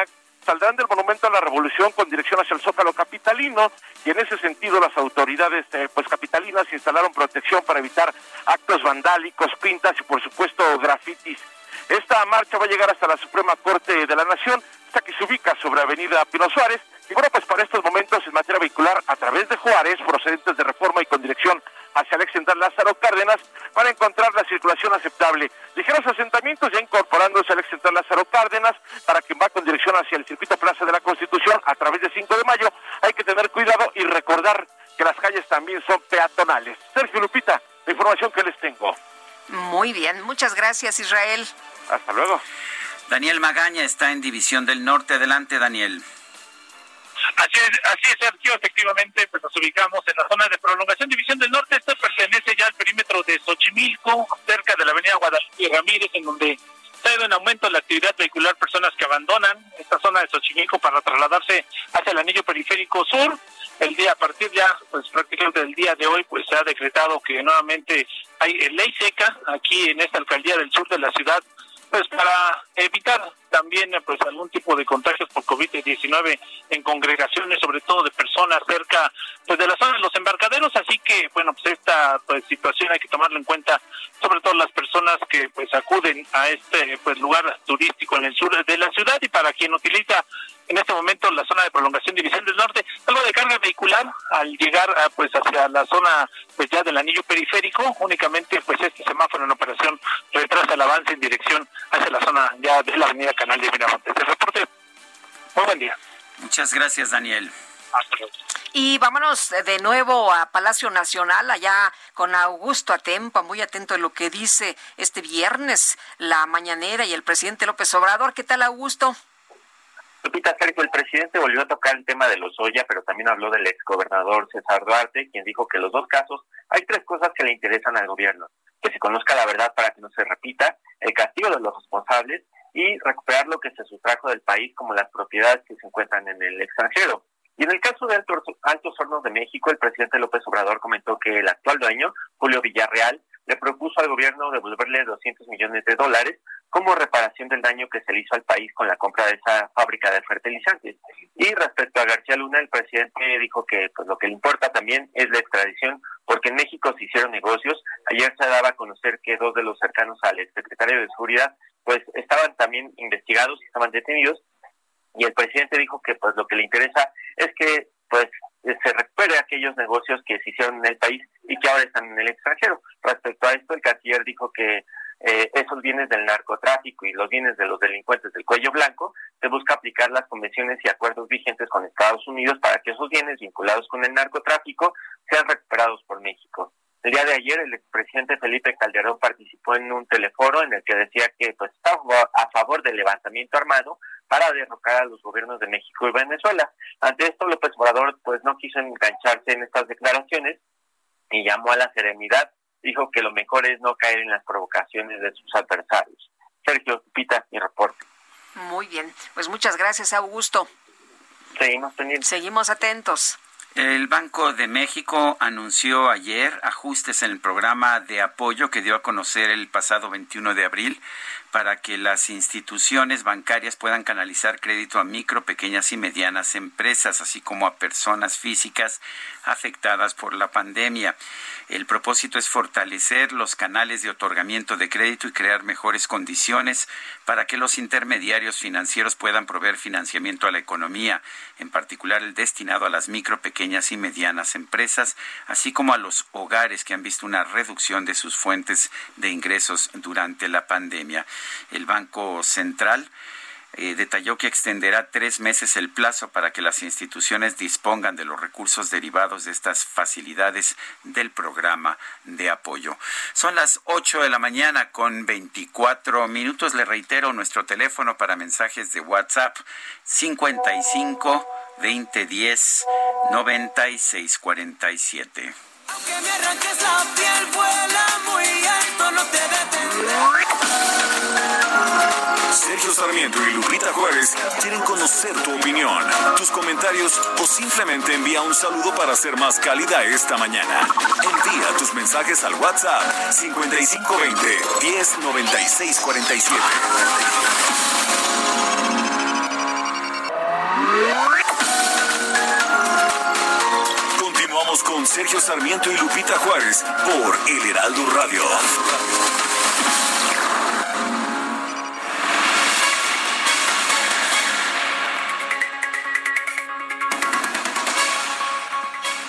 Buenos días amigos, ¿qué tal? ¿Cómo les va? Aquí en el espacio de Sergio y Lupita, qué gusto que nos acompañen, pongan mucha atención porque vamos a hablar de máxima protección, así es que paren oreja porque ya está lista Adri Rivera Melo aquí en la línea del teléfono. ¿Cómo estás Adri? Muy bien, mi querida Moni, muy buenos días a ti y a todo el auditorio de Sergio y Lupita que nos está escuchando esta mañana. Pues sí, precisamente les traigo esta mascarilla KN95 máxima, que es la misma que la KN95, pero mejorada, y únicamente podrán conseguirla si nos llaman al 800 230 o nos visitan en hospitalar.mx. Y son tres las razones que convierten a la mejor mascarilla del mundo en la máxima. La primera es máxima protección. Su tecnología con cinco capas de alta filtración es capaz de protegernos de los virus incluso más pequeños que el COVID-19. La segunda es máxima comodidad, su diseño ergonómico se acopla muy bien al rostro. Y la tercera es máxima respiración, ya que gracias a su sofisticada válvula Newman podemos respirar con normalidad y facilidad y evitar esa sensación de sofocamiento. Y es que antes de la pandemia, la KN95 no era conocida Ahora su alta eficiencia la ha convertido en uno de los artículos más falsificados de México porque se venden hasta en el semáforo, pero no garantizan la misma protección que el original.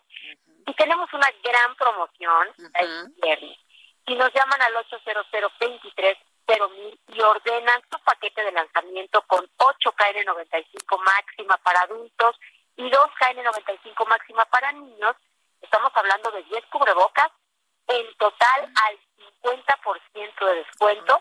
Y si pagan con tarjeta bancaria, les vamos a enviar gratis el único aerosol tan incitante que está creado especialmente para combatir este letal virus. Vale la pena que nos llamen al 800 23 cero mil. Así es, Adri, a marcar amigos en este momento, 800 mil. No se pueden perder, perder esta promoción. Adri, gracias. Muchas gracias, Moni. buen, buen fin de semana. Igualmente, buenos días. Continuamos con Sergio Lupita. Jaque Mate con Sergio Sarmiento.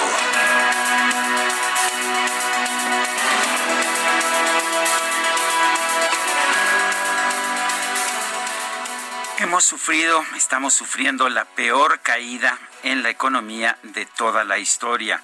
La caída de 18.9% en el segundo trimestre del de este 2020 no solamente es superior que la que registramos en las crisis de 2009 o de 1995 o en la de los años 80, sino incluso superior al 14% que cayó la economía en 1932, el peor año de la Gran Depresión de los años 30. No es todo culpa del gobierno mexicano, estamos viendo internacionales, también históricos, solamente que la crisis en México empezó antes, desde el segundo trimestre del 2019, y hemos visto una caída, de hecho, importante, una contracción en la inversión y en la construcción desde que se canceló el aeropuerto, el nuevo aeropuerto internacional de la Ciudad de México de Texcoco. De alguna manera está claro que además de la pandemia estamos viendo las consecuencias de políticas económicas erróneas. El presidente de la República dice que ya pasó lo peor y que su estrategia está funcionando y dice que la estrategia de apoyar a los pobres está evitando que aumente la pobreza a pesar de este desplome histórico en la economía. La verdad es que la información que tenemos de organizaciones, de instituciones, de académicos nos dice otra cosa. Según el Coneval, hemos visto un incremento en el número de personas en pobreza extrema de 21 millones en 2018 a lo que se espera serán 31.7 millones en 2020 y la pobreza general va a alcanzar 70.9 millones de mexicanos desde un nivel de 61 millones el pasado 2018. La verdad es que sí está aumentando la pobreza. Los, el dinero que reparte el presidente ayuda, me imagino, y ayuda a muchos y ayuda bien, pero no es una medicina para evitar la pobreza ni para recuperar la economía. Es importante que en este momento el gobierno de la República se dé cuenta de la tragedia que está afectando a nuestro país y que empiece a tomar medidas para realmente promover la inversión productiva. Yo soy Sergio Sarmiento y lo invito a reflexionar.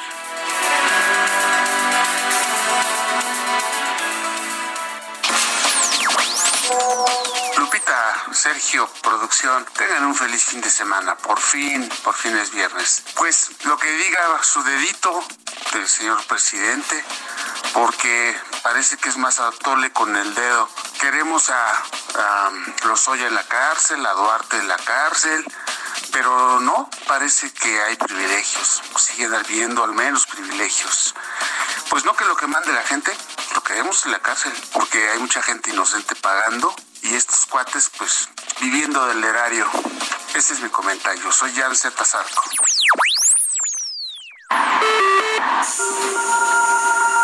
Reporte Metro con Palmira Silva. Bueno, yo aquí me bajo, pero no me bajo sin escuchar el reporte de Palmira Silva. ¿Cómo estás? Buenos días. Hola Lupita, muy buenos días. Sergio, un saludo a su auditorio. En estos momentos registramos afluencia moderada en la red con un intervalo de paso entre trenes de 2 a 4 minutos aproximadamente. Por medidas de prevención, las estaciones Merced de línea 1 y Allende de línea 2 continúan cerradas hasta nuevo aviso. Por otro lado, la estación Zócalo ofrecerá servicio únicamente de 11 a 17 horas. En esta temporada de lluvias, pedimos a nuestros usuarios tomar previsiones y resguardar perfectamente sus paraguas al entrar a los andenes, ya que si caen a zona de vías, pueden ocasionar un corte de corriente o hasta conatos de incendio. De ser necesario transportarse en metro, les recordamos esperar un tren con mayor espacio para así mantener la sana distancia. También les recordamos que el uso de cubrebocas es obligatorio en todos sus viajes. Esta es la información por el momento. Que tengan un excelente fin de semana. Igual para ti, Palmira. Buenos días. Buenos días, gracias. El secretario de Relaciones Exteriores, Marcelo Ebrard, indicó que México va a formar parte de la fase 3 del estudio clínico para una vacuna del coronavirus. Cristóbal, Cristóbal Thompson es director ejecutivo de la Asociación Mexicana de Industrias de Investigación Farmacéutica. Cristóbal Thompson, gracias por hablar con nosotros. Buenos días, Sergio. Muchas gracias por la invitación y un saludo a toda la gente que nos está escuchando. Eh, Cristóbal, cuéntenos exactamente cómo participa un país como México en una fase 3 de estudio clínico. Bueno, primero decir eh, que este es un momento eh, de alta, de, alto desarrollo de vacunas por este tema de COVID-19. Eh, hay 164 moléculas en, desarrollo clínico, 25 ya en etapas avanzadas y 5 en, en fase 3 y en este sentido me da mucho gusto que una de las empresas de AMIF eh, haya elegido entre varios países para hacer eh, estos estudios en, México. Esperemos que otras compañías también se sumen y claramente México es un mercado de los más importantes del mundo y nos da mucho gusto este, este anuncio que hizo ayer el secretario Bravo. Eh, Cristóbal, eh, ¿qué significa que forme parte de la fase 3 del estudio clínico para quienes nos están escuchando?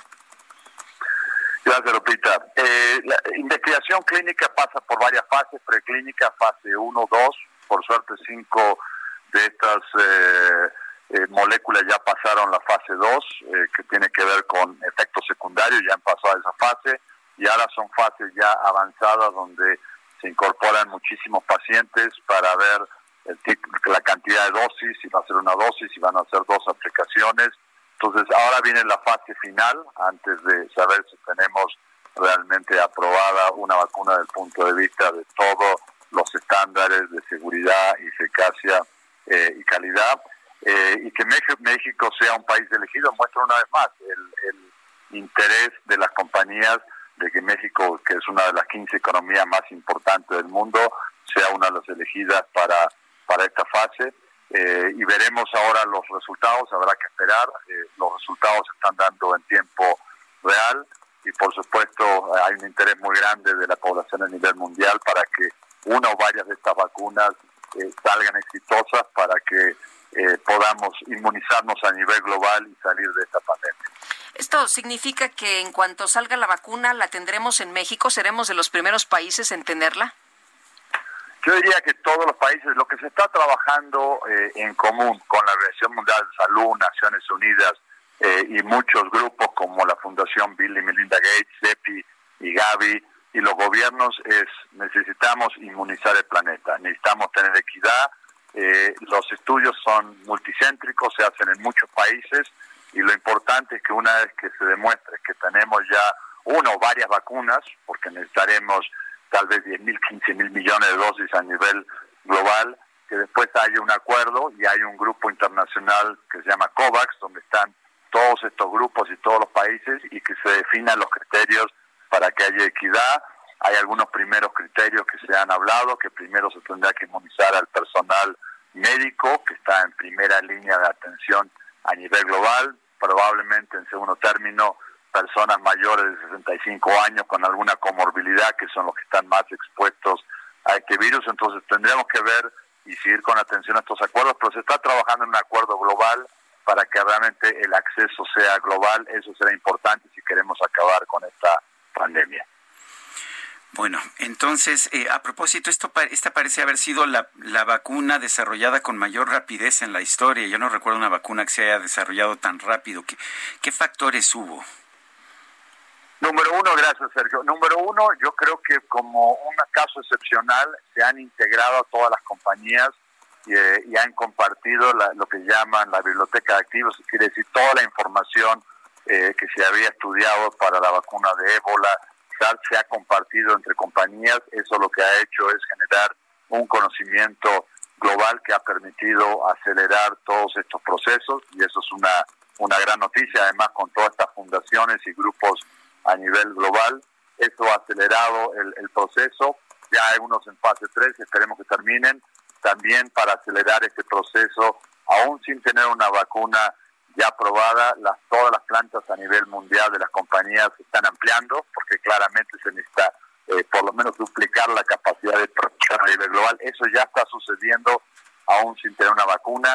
Se está trabajando muy cercanamente con todas las entidades regulatorias para cuando se tenga la vacuna, la entidad regulatoria pueda realmente revisar toda la información y aprobar esto. Y también se está trabajando ya en los sistemas de logística a nivel global porque requerirá eh, distribución primero que se pueda llevar desde las plantas de origen a todos los países. Entonces yo creo que la alineación y el trabajo en conjunto de todos los actores es un factor clave para ir ganando para ir ganando tiempo. Así que ahora lo que hay que esperar es que estas vacunas que ya están en fase 3 más otras que se sumen eh, terminen siendo exitosas.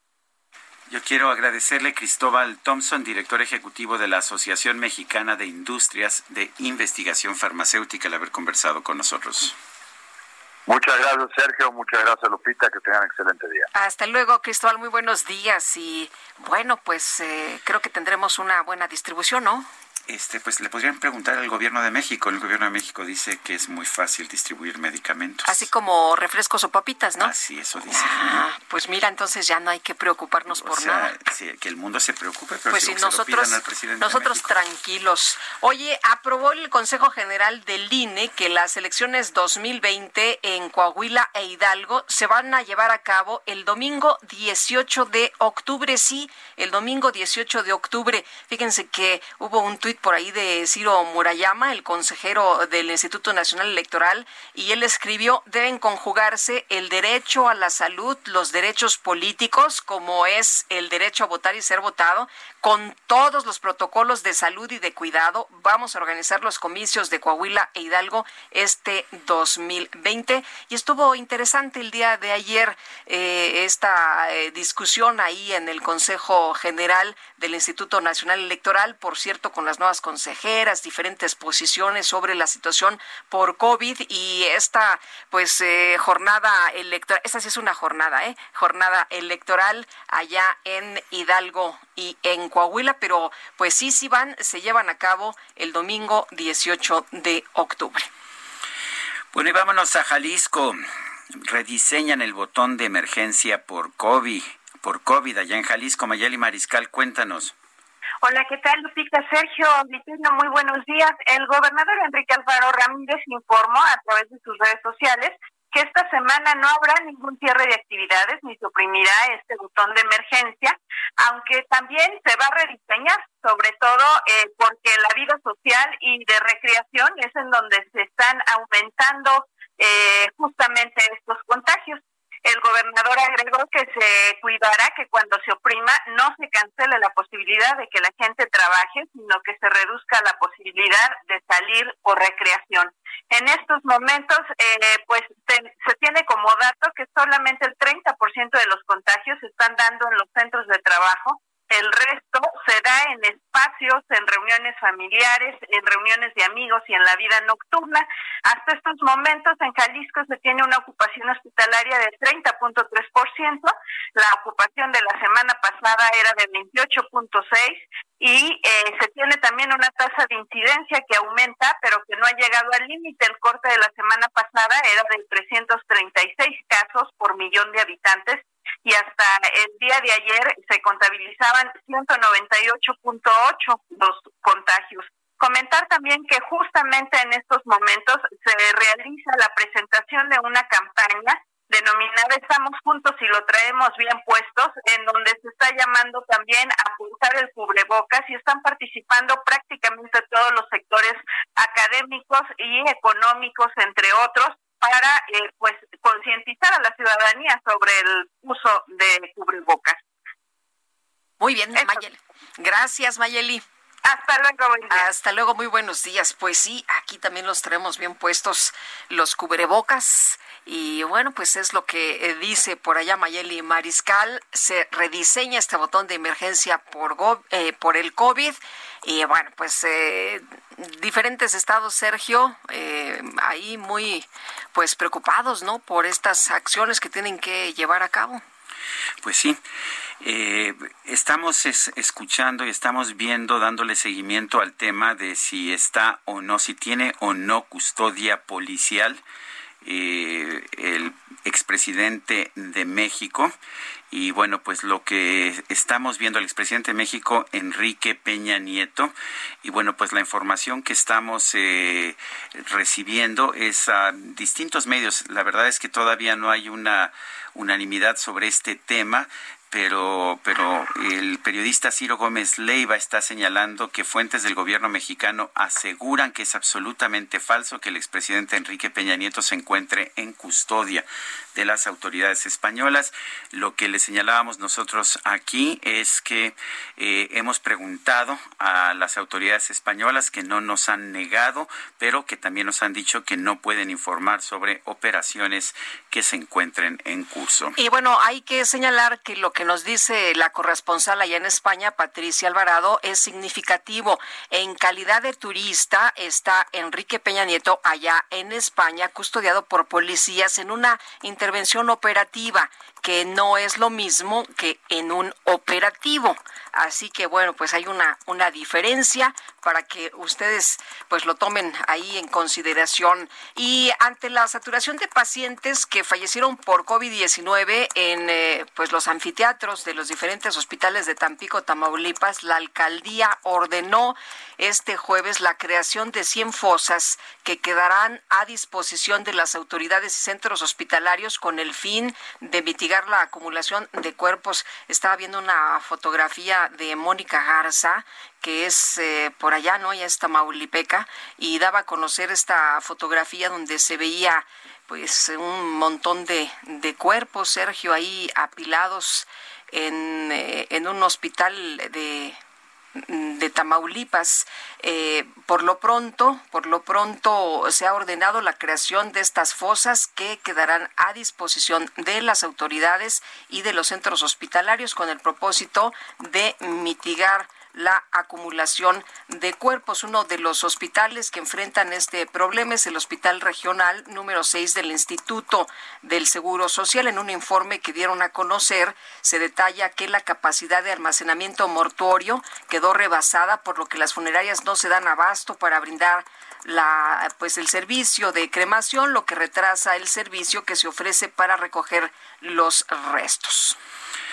Son las ocho con cuarenta y nueve minutos. Vamos con Daniel Magaña. Adelante, Daniel. Sergio, pues ahora información vehicular para las personas se trasladan hacia la zona de Ciudad Universitaria a través de pues, la zona de la Avenida de los Insurgentes. Carga vehicular ya para cruzar la zona del eje 10. Pero a partir de aquí, pues algo de complicaciones también para cruzar un poco más adelante el Parque La Bombilla. Las personas que se trasladan hacia la zona de Barranca del Muerto, el sentido opuesto, pues con buenas condiciones viales para ingresar al anillo periférico sur o bien continuar un poco más adelante hacia la zona de la avenida San Fernando. El reporte, buen día. Gracias. Es Daniel Magaña. Son las 8 de la mañana con 50 minutos.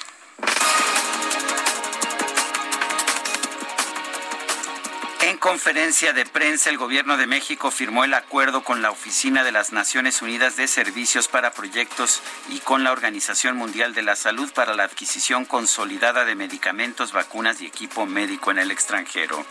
Esto significa que vamos a obtener todas las medicinas en eh, los países del mundo, medicinas de buena calidad, a bajos precios y eh, sin corrupción. Bueno, y Fernando Cotrime Barbieri, representante de la Oficina de las Naciones Unidas de Servicios para Proyectos en México, explicó cuál será la labor de este órgano para fortalecer el proceso de adquisición de medicamentos en el país. Pretendemos la planificación y gestión eficiente de la compra consolidada de los medicamentos. Y una primera fase la gestión de la compra consolidada anual de medicamentos para el periodo 2021 y para los subsiguientes años se realizará un ejercicio de análisis, estimación de la demanda y planificación de los eventos de licitación también para ese periodo. El gobernador de San Luis Potosí, Juan Manuel Carreras, desmintió que haya que haya una pues una presión por parte del subsecretario de Prevención y Promoción de la Salud, Hugo López Gatel, aseguró que la propuesta sobre sanciones penales para aquellos mandatarios que cambien de color el semáforo epidemiológico solo fue una hipótesis. Una discusión, pues eh, cuando estás eh, hablando de todavía de propuestas, pues se pueden ver a veces hipótesis muy extremas. No, no, yo no, eh, y, se plantean ideas que a veces no son tan oportunas o tan pertinentes. Pero esos temas, me parece, en lo que es en una discusión de fondo, pues no acaban por no tener la mayor importancia. Y Christopher Landau, el embajador de Estados Unidos en México, informó que la próxima semana comienzan las entrevistas para las visas estudiantiles en la Ciudad de México, Guadalajara y Monterrey. Y vamos a regresar a la conferencia de prensa del presidente de la República, Augusto Atempa. Adelante. Sergio Lupita, muy, muy buenos días. Pues tres cosas importantes se tocaron en esta conferencia de prensa. La primera, esta, pues esta afirmación de que Enrique Peña Nieto se encontraba bajo custodia policial en España. El presidente dijo que no tiene información sobre esto. También lo, lo dijo el canciller Marcelo Ebrard. No hay información eh, que concrete que el presidente, el expresidente Enrique Peña Nieto se encuentre bajo custodia. Tampoco se tiene información de que la Fiscalía General de la República haya hecho una solicitud en ese sentido. Y otro tema que también se tocó en esta conferencia fue que, pues, el presidente mencionó que aquellos que ya se salieron de ese movimiento de la Cuarta Transformación, aquellos políticos, aquellos funcionarios que ya no se encuentran en este movimiento, lo hicieron porque, pues, no están de acuerdo con el, movimiento que encabeza López Obrador, no creen en los programas eh, sociales y por eso es que ellos decidieron salirse. Y por último, el presidente anunció que sí se pondría el tapabocas, se lo pondría solamente cuando se acabe la corrupción, así lo dijo, mientras no va a utilizar un, un cubrebocas. Esto luego de que los integrantes del PAN anunciaran que iban a interponer una denuncia. Esto fue lo que el presidente mencionó, que sí habría un tapabocas solamente cuando se acabe la corrupción. Sergio Lupita, mi reporte. Gracias, Augusto. Muy buen día. Son las 8 de la mañana, 8 de la mañana con 54 minutos. Guadalupe Juárez y Sergio Sarmiento estamos en el Heraldo Radio. Nuestro teléfono para mensajes de WhatsApp es el 55 20 10 96 47. Reitero, 55 20 10 96 47.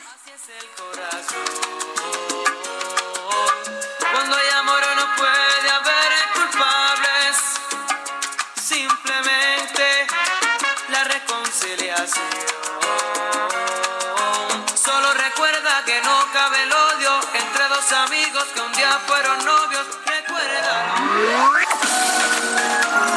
Sergio Sarmiento y Lupita Juárez quieren conocer tu opinión, tus comentarios o simplemente envía un saludo para ser más cálida esta mañana.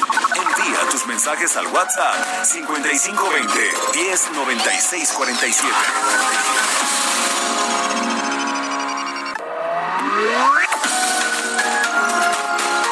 Continuamos con Sergio Sarmiento y Lupita Juárez por El Heraldo Radio. como de costumbre. Te ha dado porque tú me olvides.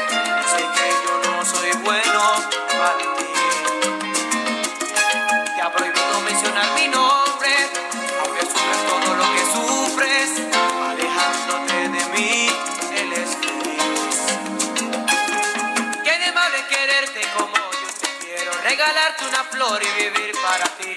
Consolar a tu alma si busca consuelo en mí.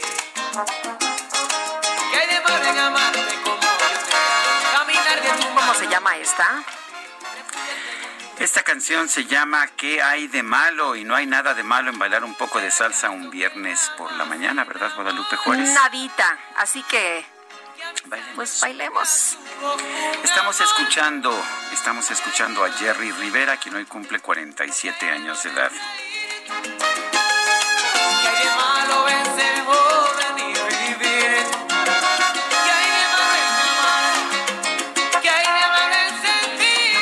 de la mañana con un minuto. Tenemos mensajes de nuestro público. Dice Alma Rosa Arjona. Imagínense el 15 de septiembre en el grito que pretende AMLO, la cantidad de gente que asistirá ignorante igual que él y a los 15 días repunte de contagiados y el desfile otro acto y como él está en galería, ¿qué le importa? Tengo entendido que va a estar restringido el acceso al Zócalo en el grito, que habría de hecho un número bastante reducido de personas en el Zócalo. Bueno, y nos dice María Patricia Flores, hola, buen día aquí desde Monterrey, los escucho, Sergio Lupita, les envío un gran abrazo y nosotros enviamos de regreso muchos abrazos a todos nuestros amigos allá en Monterrey. Y eh, bueno, pues uh, vamos con otros temas cuando son las nueve de la mañana con dos minutos. Sergio Sarmiento y Lupita Juárez. HD Hedonismo con Debbie Beard. Debbie, ¿cómo estás? Feliz de platicar con ustedes, Sergio Lupita. Y pasé unos días en el paradisiaco Cabos, Los Cabos, este refugio de estrellas de Hollywood, destino agreste, singular, ahí, ahí se encontraban en sus desoladas playas y su rústico interno, este paraíso donde descansar en el anonimato.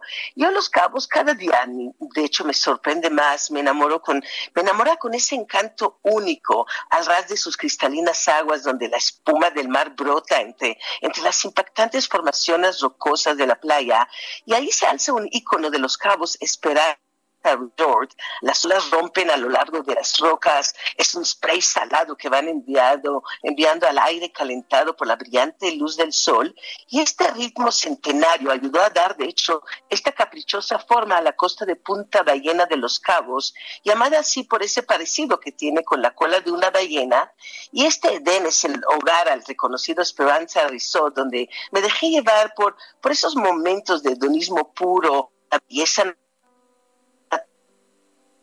y el restaurante Cocina del Mar en Esperanza se alza sobre impresionantes acantilados con vistas a dos playas del hotel, un viaje culinario a través del Mar de Cortés y las verdes y probamos de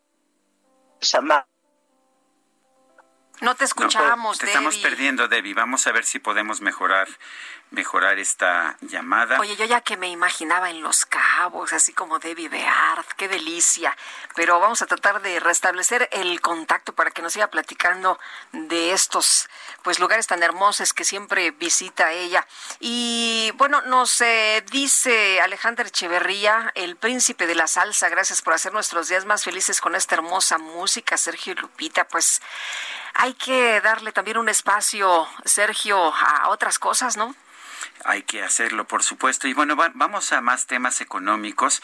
Ayer se dieron a conocer informaciones económicas de muchos países del mundo, entre ellos los de Europa, España. España está en una recesión también muy dramática.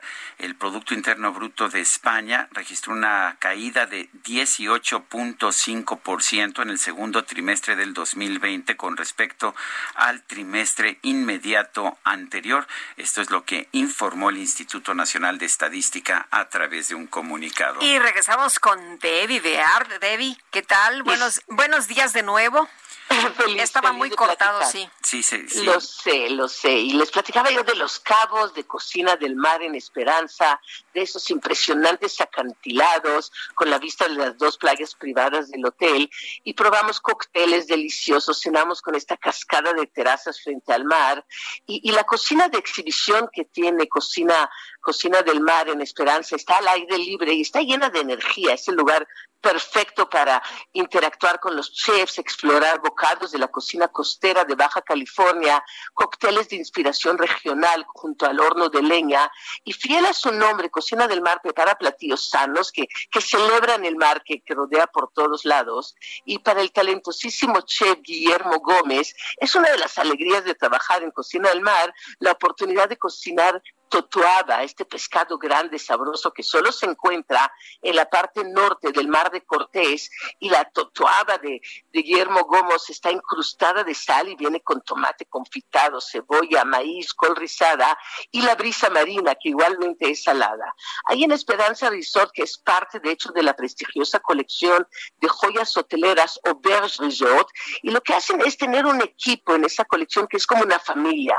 Cada uno aporta su personalidad única única y crean momentos distintos para los que visitamos, ahí compartir tradiciones locales, brindar un servicio altamente personal, crear cientos de, experiencias inolvidables y todo nos nutre, nos calma, tanto la mente como el alma.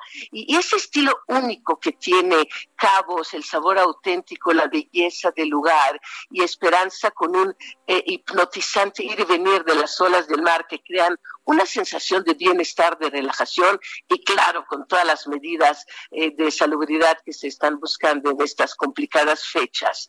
Y hoy ya en otra zona de nuestro hermoso país, San Miguel Allende, y, ese espacio fabuloso donde el pasado, el presente y el futuro se combinan para desarrollar una experiencia singular, es el Hotel eh, Matilda, ese pintoresco esplendor del mágico pueblo colonial de San Miguel Allende, que se funde ahí en el hotel con los más avanzados conceptos contemporáneos y así nos cautivan. y esta localidad con un rico pasado histórico a través del prisma de las últimas tendencias en hotelería de lujo, con una, una visión despierta sobre arte, sobre la mente y la mentalidad además ecológica de Matilda en cuanto a lo que es esa pasión para otorgar experiencias personales, culturales. Y el Hotel Matilda alberga importante colección de obras de aclamados artistas, desde Diego Rivera, Ángelo Musco, Spencer Tunic, Bosco Sodi, Luis Barba, Víctor Rodríguez, Betsabe Romero, Daniela Edburg, Aldo Chaparro y Nacho Rodríguez, entre otros. Así que es un espacio con mucho arte. El spa es un íntimo remanso de, sofisticación, de confort, para embarcarnos en, significativos viajes interiores de renovación, de bienestar. Y Moxie es, es el restaurante con una colaboración con el chef Enrique Olvera ahí en el Hotel Matilda. Y este restaurante de autor incorpora una atmósfera cosmopolita, sofisticada y así con ingredientes puros, honestos, en conjunto, crean una experiencia gastronómica única en la bellísima ciudad de San Miguel Allende, donde me encanta caminar por sus calles, admirar su arquitectura, el paisaje, la naturaleza, esa experiencia que no podemos perder en nuestro hermoso país. Y me despido, Sergio Lupita, con esta frase que dice, la felicidad es una forma de viajar, no un destino. Muy bien, la felicidad es una forma de viajar. No un destino. Eso es, suena muy bien. Gracias y un fuerte abrazo. Igual para ustedes. Muy bueno, y, que entregaron, fíjate, un cuerpo equivocado a, la familia de un hombre que murió ya en Acapulco. Regino López falleció por un paro cardíaco respiratorio luego de estar cuatro días hospitalizado allá en Guerrero, en el Hospital General de Acapulco. Y cuando iba a ser velado por su familia en la funeraria, se dieron cuenta de que pues les entregaron el cuerpo equivocado. ¡Qué barbaridad! Mónica López, hija de Regino, explicó que en el hospital le indicaron que realizara la contratación de servicios funerarios para el traslado del cadáver de su padre y lo hizo a través de una funeraria. Luego de ser trasladado a sus instalaciones, trabajadores iniciaron los preparativos del cuerpo, pero se sorprendieron al ver que el cadáver pues era de una mujer de una mujer. Sí, o sea, ni siquiera era un hombre.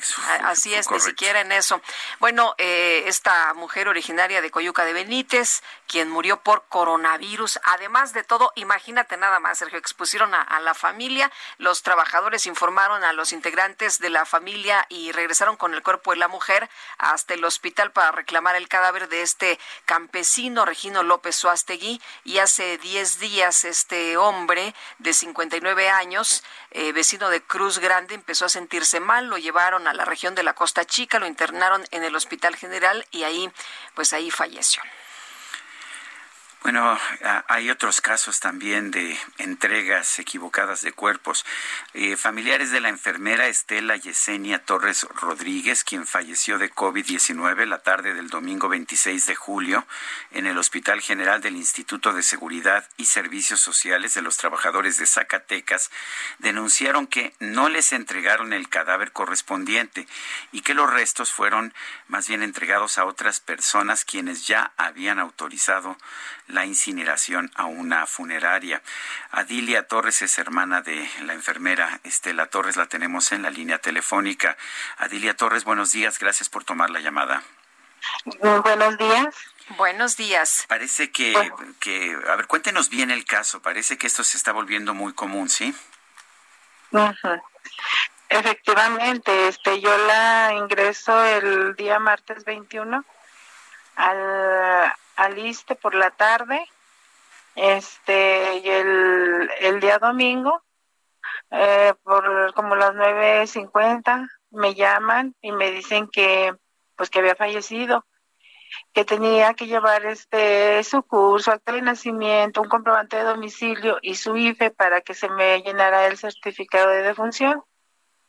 Entonces ellos me mandan un número para yo enviar las fotos, pero yo decido trasladarme directamente hasta Zacatecas.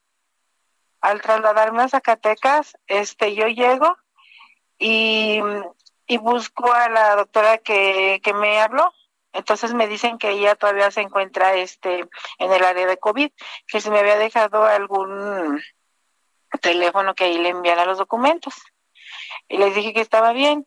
Entonces me dijeron que me podía retirar y que a partir del día lunes podía este ir por el certificado de defunción y ya de ahí retirarme a recoger mi cuerpo.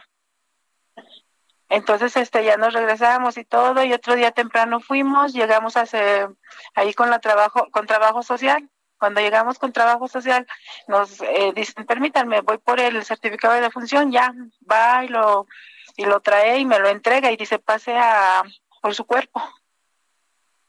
Eh, y uno mande. No, sí, sí, díganos. Eh, ¿Y ahí se da cuenta usted de que de que no es su hermana? Eh, exactamente. Cuando nosotros vamos nos dicen hay que pasar a reconocer el cuerpo. Entonces dijimos dos, vamos, vamos a que dicen además que les tienen que prestar un equipo de protección y nos regresamos a trabajo social y en trabajo social nos dicen que sí, que pero que solamente se nos va a prestar un, equipo de protección.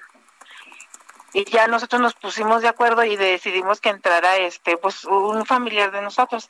Entonces al entrar él se percata de que no está el cuerpo y pues ya se tardaron cerca de cinco horas, pues que ahorita hacen una investigación rápida, que este que el otro. Y uno de los médicos dijo, no, es que no puede ser que no esté el cuerpo. Y ya ellos este también se metieron este con sus equipos de protección y todo. Y efectivamente no estaba el cuerpo. Entonces pero, pero no puede desaparecer un cuerpo nada más así como así, ¿no? ¿Qué, ¿qué les dijeron? Mm, exactamente. Entonces nos dijeron que esperáramos un momento, que se iba a hacer una investigación rápida, este, que ahorita iban a averiguar qué es lo que había pasado. Entonces, este, ya las autoridades de ahí nos, nos llaman y nos dicen que, que no supieron cómo fue el error, que había habido cinco cuerpos, que de esos cinco cuerpos uno era de un niño y si había tres ahí, y las otras habían sido cuatro mujeres, y si había tres ahí en la morgue, y esas tres no era ninguna de ellas, pues que a lo mejor mm, era la que habían sacado el domingo de la madrugada, entre domingo y lunes en la madrugada se habían llevado una.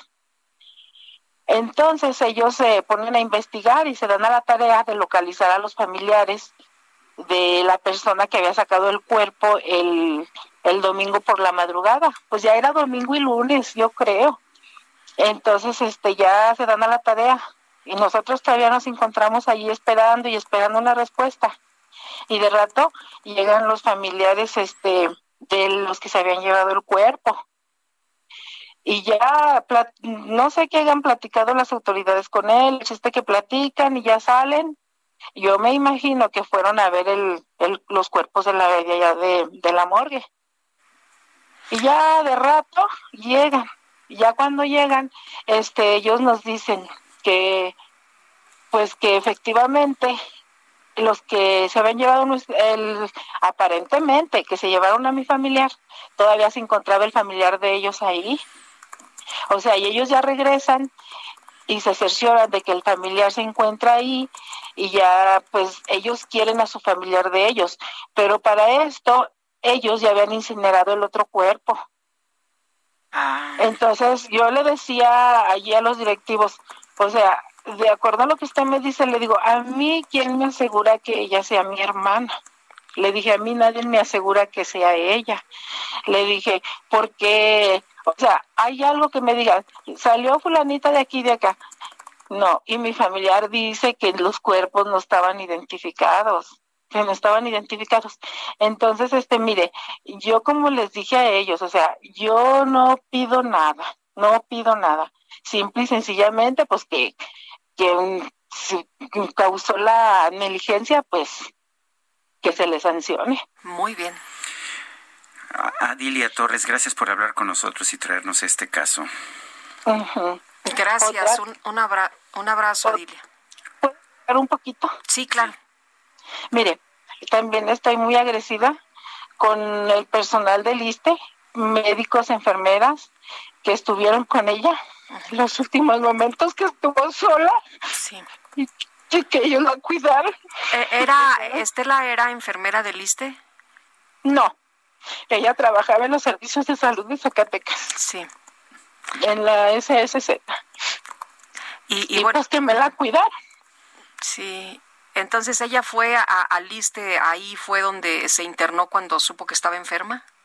Sí, sí, allí fue donde la internamos. La internamos el martes, el miércoles, el jueves y el viernes. Este, un médico me daba información por la tarde. El sábado no me no me llamó nadie y el domingo fue cuando me hablaron nada más para decirme que había fallecido, porque yo me había presentado en trabajo social para pedir un número para yo estarme informando de del estado de salud de mi hermana. Y me dijeron que no, que yo iba a recibir una llamada diariamente por alguno de los médicos de ahí. Pues doña Dilia, le mandamos un fuerte abrazo a usted y, a su familia y lamentamos eh, la muerte de, de, su hermana y, bueno, pues eh, todo este esta complicación que han tenido. Y a la fecha no he recuperado su cadáver.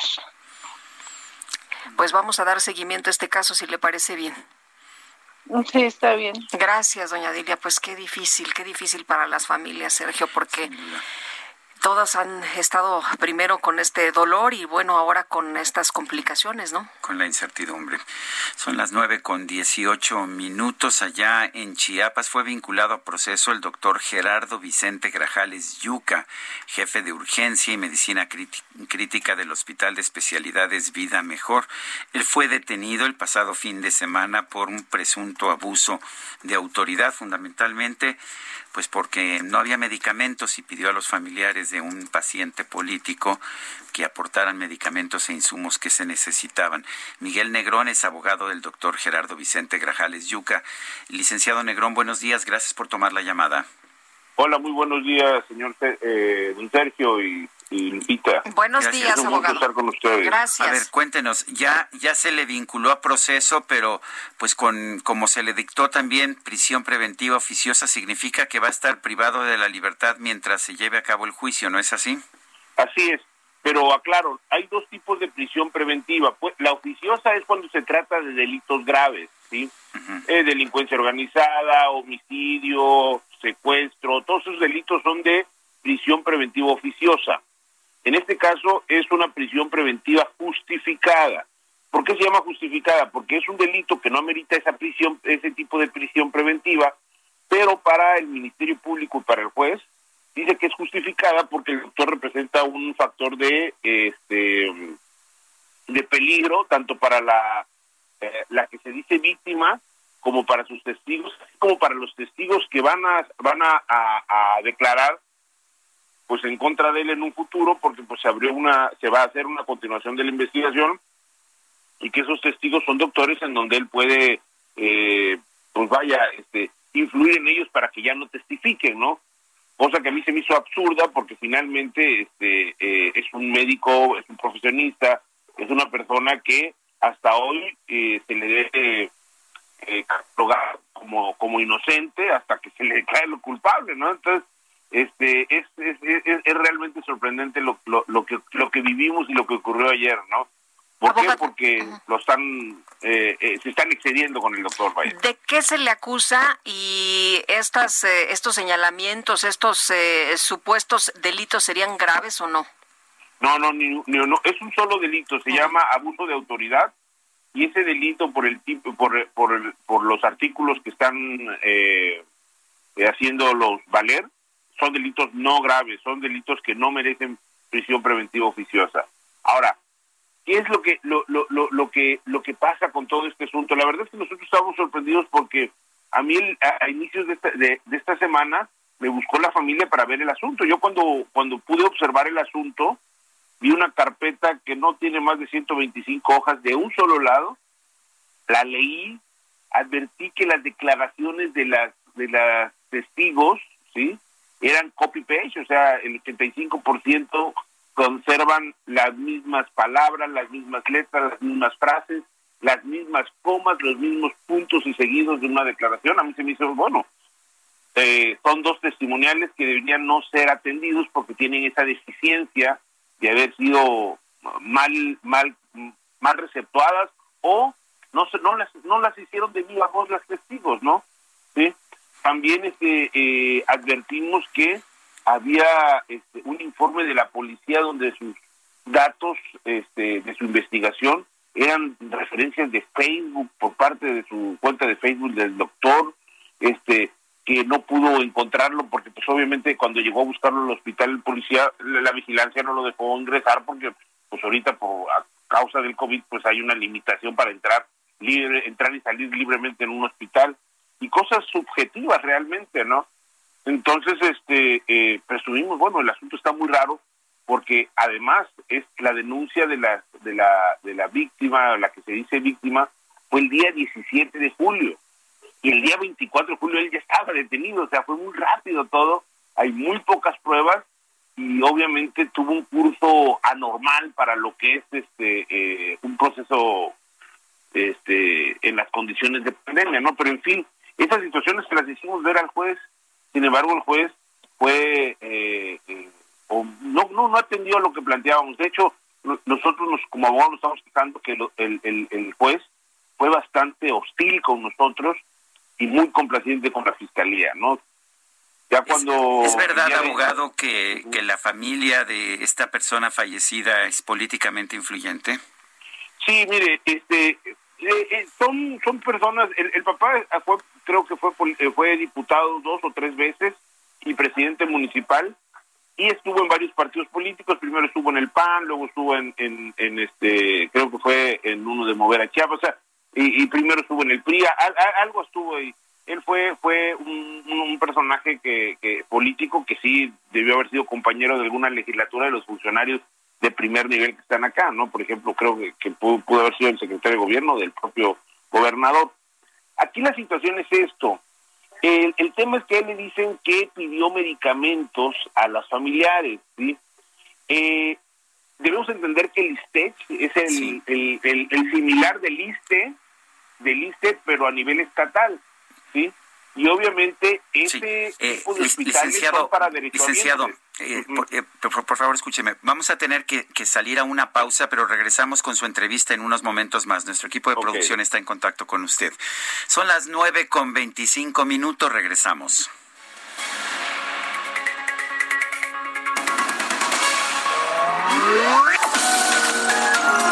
Sergio Sarmiento y Lupita Juárez quieren conocer tu opinión, tus comentarios o simplemente envía un saludo para ser más cálida esta mañana. Envía tus mensajes al WhatsApp 5520 109647.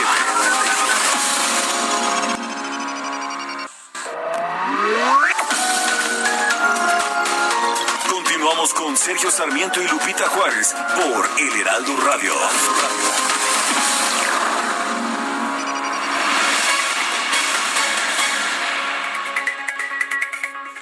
Vamos a continuar con la entrevista con Miguel Negrón, abogado del doctor Gerardo Vicente Grajales Yuca, quien ha sido vinculado a proceso acusado de presunto abuso de autoridad. Licenciado Negrón, nos decía usted, uno, que había, que, que las declaraciones parecían de copy-paste, eran todas exactas con las mismas palabras.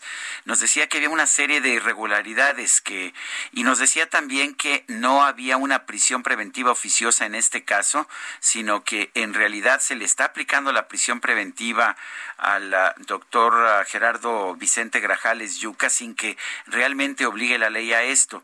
Eh, parece, ¿Le parece a usted que es un proceso injusto? Sí, claro que es injusto, porque eh, para mí el doctor eh, Vicente, Gerardo Vicente Grajales Yuca, que a pesar de que tengo muy poco tiempo de conocerlo, pues el reconocimiento a sus capacidades profesionales ha sido latente. De hecho, aquí en Chiapas han habido muchas expresiones este, a favor de él que vienen de pacientes de ellos, ¿no? Aquí la problemática es que le imputan de que él dice que eh, hizo que la familia de la persona que falleció y que fue el paciente que, que, que padeció el COVID comprara medicamentos por fuera porque el hospital no tenía y al parecer hay declaraciones del gobernador donde dice que hay hay este eh, hay un total abasto de, medicamentos aquí la situación es esto. Ellos eh, es, estas personas que hoy que hoy están inconformes por esta situación son personas que no son derechohabientes. Y quiero yo pensar que dada la pandemia y la magnitud y la complejidad de la pandemia este tipo de hospitales porque he de reconocer que eh, tiene una una muy buena eh, es de los mejores hospitales que hay acá en Tuxtla y en Chiapas el del ISTECH el ISTECH es el similar del ISTECH para trabajadores de, del estado de Chiapas. O sea es para todos los que son derecho o sea para poder acceder a él tienes que ser derechohabiente porque eres trabajador del gobierno del estado. Y este hospital tiene un buen reconocimiento. Yo lo comentaba ayer que mi propia mamá es beneficiaria, es, es derechohabiente de eso y la verdad que se distingue ese hospital por las instalaciones que tiene, por el equipamiento que tiene y tiene buenos médicos también, ¿no? Entonces, eh, eh, ahora en la pandemia están ingresando este eh, personas que padecen este el, el, coronavirus y que no son este y que no son derechohabientes que es razonable que es entendible porque finalmente eh, unas instalaciones como las que tiene este hospital, pues tiene que recibir a todos y ayudar a todos para salir de todo este padecimiento que está matando a muchísimas gentes, ¿no? Aquí la situación es que para el caso de este tipo, de este tipo de circunstancias, y más en este búnker VIP que yo no sabía que existía, los chapanecos no sabíamos que existía, pues obviamente eh, supongo que había una condición adicional de que pues lo que se consuma en medicamentos debe ser para ellos. Yo no conozco en sí cuáles son los lineamientos para el funcionamiento de este búnker, porque sí es el término que utiliza eh, técnicamente el, gremio médico ahorita en este eh, momento de la pandemia. Pero eh, a mí se me hace, o sea, primero todos sabemos en México que hay un déficit de medicamentos por muchos factores, ¿no? Por muchos factores, pero no dudo que aquí en Chiapas ocurra. Somos un estado que también tenemos eh, bastantes carencias a pesar del esfuerzo que puedan hacer nuestros gobernantes por tenerlos bien, ¿no? Y obviamente si una persona que tiene su, las posibilidades económicas de poder sufragar esos gastos, pues que lo hagan. Yo creo que debe, debe, eso ocurre con normalidad. Pero acá hay una circunstancia. Para poder el, el, el, el, los pacientes, a través de sus familias, comprar los medicamentos, porque son medicamentos controlados, el instituto estatal, que es el ISTET, tiene que otorgar una, una receta. La receta, ninguna de las 10 recetas que obran en la carpeta de investigación fueron expedidas por el, por el doctor Grajales Yuca. Fueron expedidas por cuatro diferentes doctores, porque fueron en diferentes momentos que se expidieron las recetas, este, que son asistentes de la dirección. O sea, es un personal que exclusivo o que tiene como tarea singular expedir esas recetas para que no haya un descontrol de, de, de, solicitudes de receta y obviamente para que expidan la receta se justifica que en el interior del hospital no se tiene, O si se tiene, está destinada tal vez para los sectores menos favorecidos económicamente y para sus derechohabientes, ¿no? Y en este caso, al tratarse de pacientes externos con este, eh, posibilidades económicas suficientes para poderlos adquirir, pues es lógico que le dicen, bueno, eh, cómpralo y toma, ahí está la receta porque no la hay, ¿no? Y esa fue la situación. ¿Por qué? Porque eh, los médicos que otorgaron las recetas pues, pudieron haber sido los responsables en todo caso de, de que generaron el gasto que ellos están molestos de haber realizado, ¿no? Y que sienten que fue algo indebido porque no le, ellos no les no les debieron haber pedido que compraran medicamentos.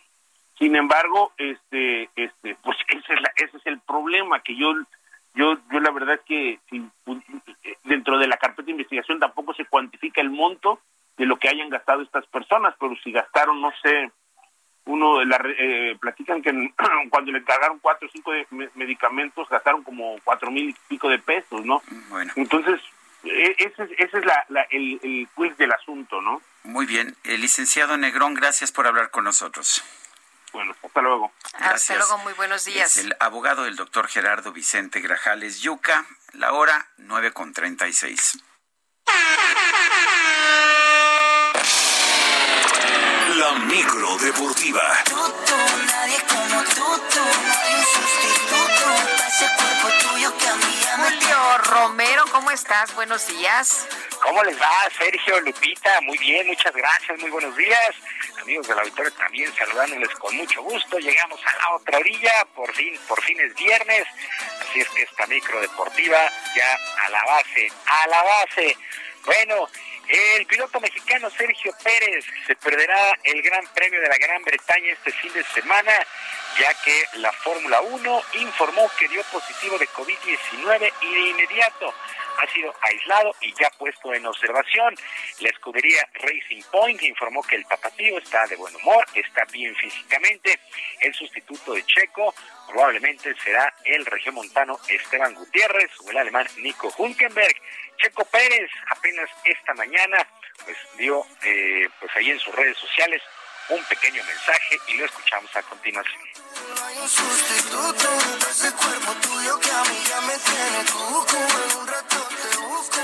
Estoy muy triste, sin duda uno de los días más tristes en, en mi carrera. Em, puse toda mi preparación, todo mi enfoque, eh, tantas cosas para este fin de semana eh, que hay detrás eh, de, tanta preparación y por algo que no está en tus manos, ¿no? Eh, solo demuestra lo vulnerable que somos todos an- ante este virus. Bueno, informa que tomó un vuelo privado a Guadalajara para ver a su mamá que sufrió un accidente, que se encuentra bien físicamente, no tiene mayores molestias, pero por lo pronto está aislado.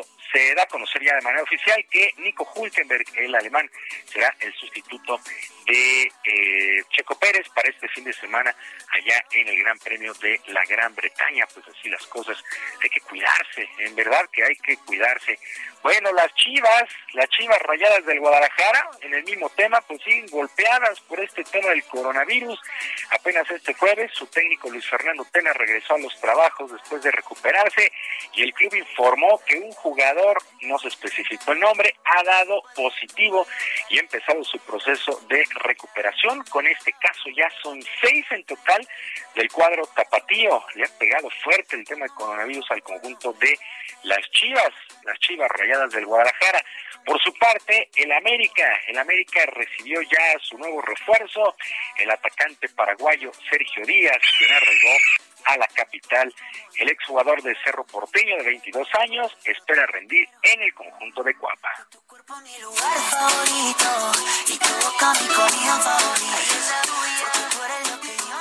Bueno, llegar a- al club más grande de, de México es algo, es algo único. eh, tengo que, como tal, demostrar todo mi potencial para que me vaya bien aquí, como a la mayoría de los paraguayos, y, también al Club América, que es lo principal para que podamos conseguir todo, todos los títulos y todas las cosas que, que el club se propone. Pues. Sergio Díaz, nuevo refuerzo del conjunto del América. Y el día de hoy arranca la segunda jornada del torneo Guardianes 2020 a las siete y media de la noche. El equipo de la Franja del Puebla estará enfrentando a la máquina celeste de Cruz Azul. Y para las nueve y media, Juárez FC contra Necaxa. Para el día de mañana, mañana sábado a las 7, Tigres contra Pachuca y a las 9, América Cholos. El domingo a las 12 horas en el Nemesio 10, Toluca estará enfrentando al San Luis. A las 5, Querétaro contra Mazatlán. Y para las 7 con 6 minutos, Santos contra las Chivas. Para el lunes a las 7 de la noche, el Atlas en el Jalisco contra Pumas. Este partido se movió de día y de horario por el tema de los exámenes del conjunto tapatío y también el lunes para las 9 León contra Monterrey. Pues así las cosas con la segunda jornada del Guardianes 2020 del fútbol mexicano. Y regresó la actividad del básquetbol de la NBA y entrenadores y jugadores se arrodillaron en el himno nacional de los Estados Unidos para protestar contra el racismo con la leyenda Black Lives Matter previo al primer duelo. Ya en lo deportivo, en un duelo que se decidió pues prácticamente en el último segundo, el Jazz de Utah derrotó 106 a 104 a los Pelícanos de Nueva Orleans allá en el Centro Deportivo de Disney World en, Orlando. En el otro duelo también juegazo, los Lakers 103 a 101 sobre los Clippers, también de Los Ángeles. Hay que recordar que la liga se detuvo el pasado 11 de marzo y para este regreso solamente entran en actividad 22 equipos, los ocho primeros de cada conferencia del este y del oeste, además de otros seis que están a una diferencia de justamente seis juegos o menos de este octavo sitio en busca de un boleto a los playoffs. De momento los Bucks de Milwaukee en el este y los Lakers en el oeste se presentan como las mejores quintetas. Y ya para finalizar, los mexicanos, el pitcher Víctor González y el catcher Julián de León llegaron al béisbol de las grandes ligas y tratarán de aprovechar su oportunidad. González fue llamado por los Dodgers de Los Ángeles y de León llegó a los Marlins de Miami, equipo golpeado por el tema del coronavirus y que tendrá actividad hasta el domingo. Ambos peloteros surgieron de la Academia Alfredo Harp allá en Oaxaca y por lógica le pertenecen a los Diablos Rojos.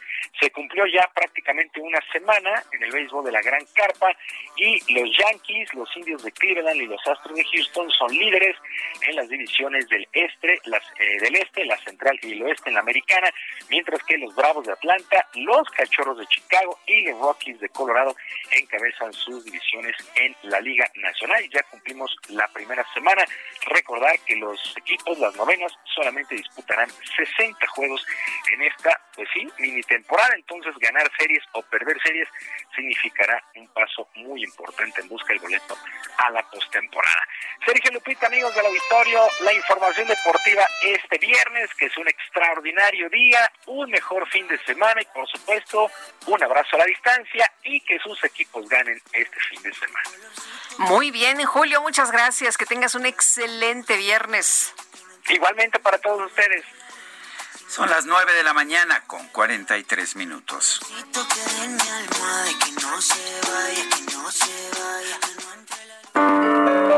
Letra H. Mónica Soto y Casa, ¿qué nos tienes esta mañana? Hola Sergio, muy buenos días Lupita. ¿Cómo estás? Pues, todo muy bien, todo muy bien aquí, recomendándoles un libro que a mí me gustó mucho ¿Ustedes alguna vez se han preguntado qué dirán sus seres queridos cuando se hayan muerto?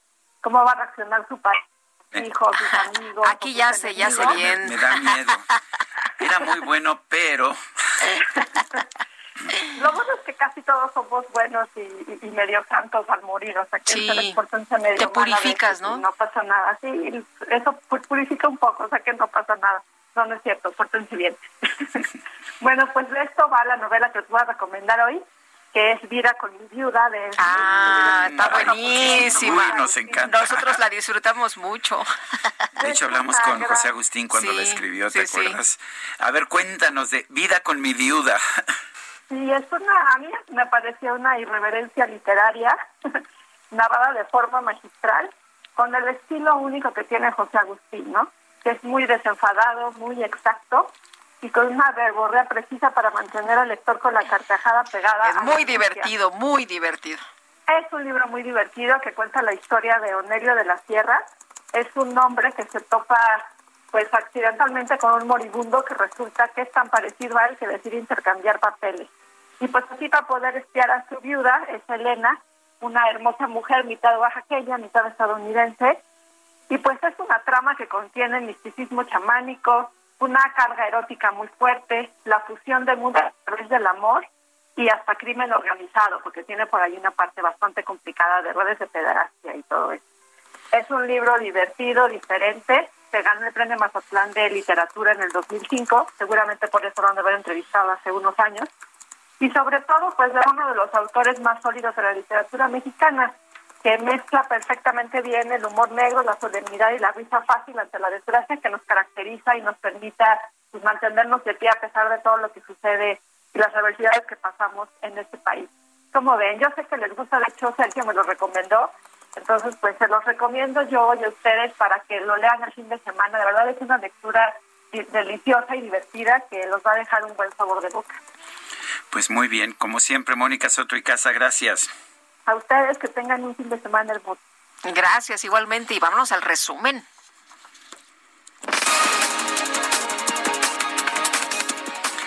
Pregunta expresa, el presidente Andrés Manuel López Obrador negó tener información de que la Fiscalía General de la República haya realizado alguna solicitud de custodia para el expresidente Enrique Peña Nieto.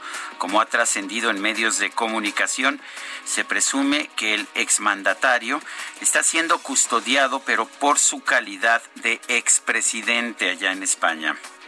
No tengo información y este no tengo tampoco este, conocimiento de que la Fiscalía haya hecho alguna solicitud en ese sentido.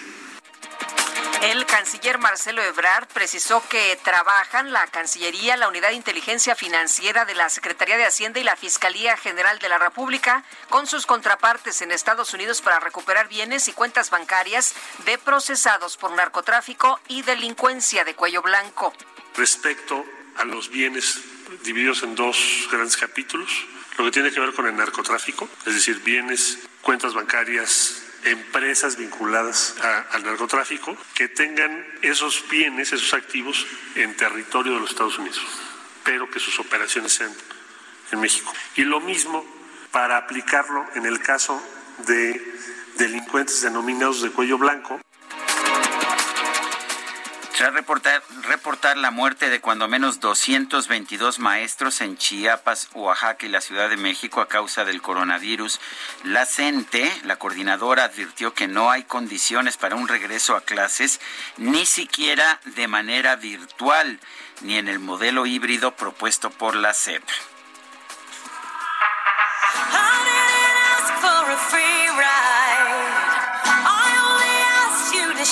Lady Gaga y Ariana Grande lideran con nueve nominaciones cada una la próxima entrega de los MTV Video Music Awards 2020 que se transmitirá en vivo desde Nueva York este 30 de agosto. Ambas compiten por el mismo video Rain on Me en diversas categorías.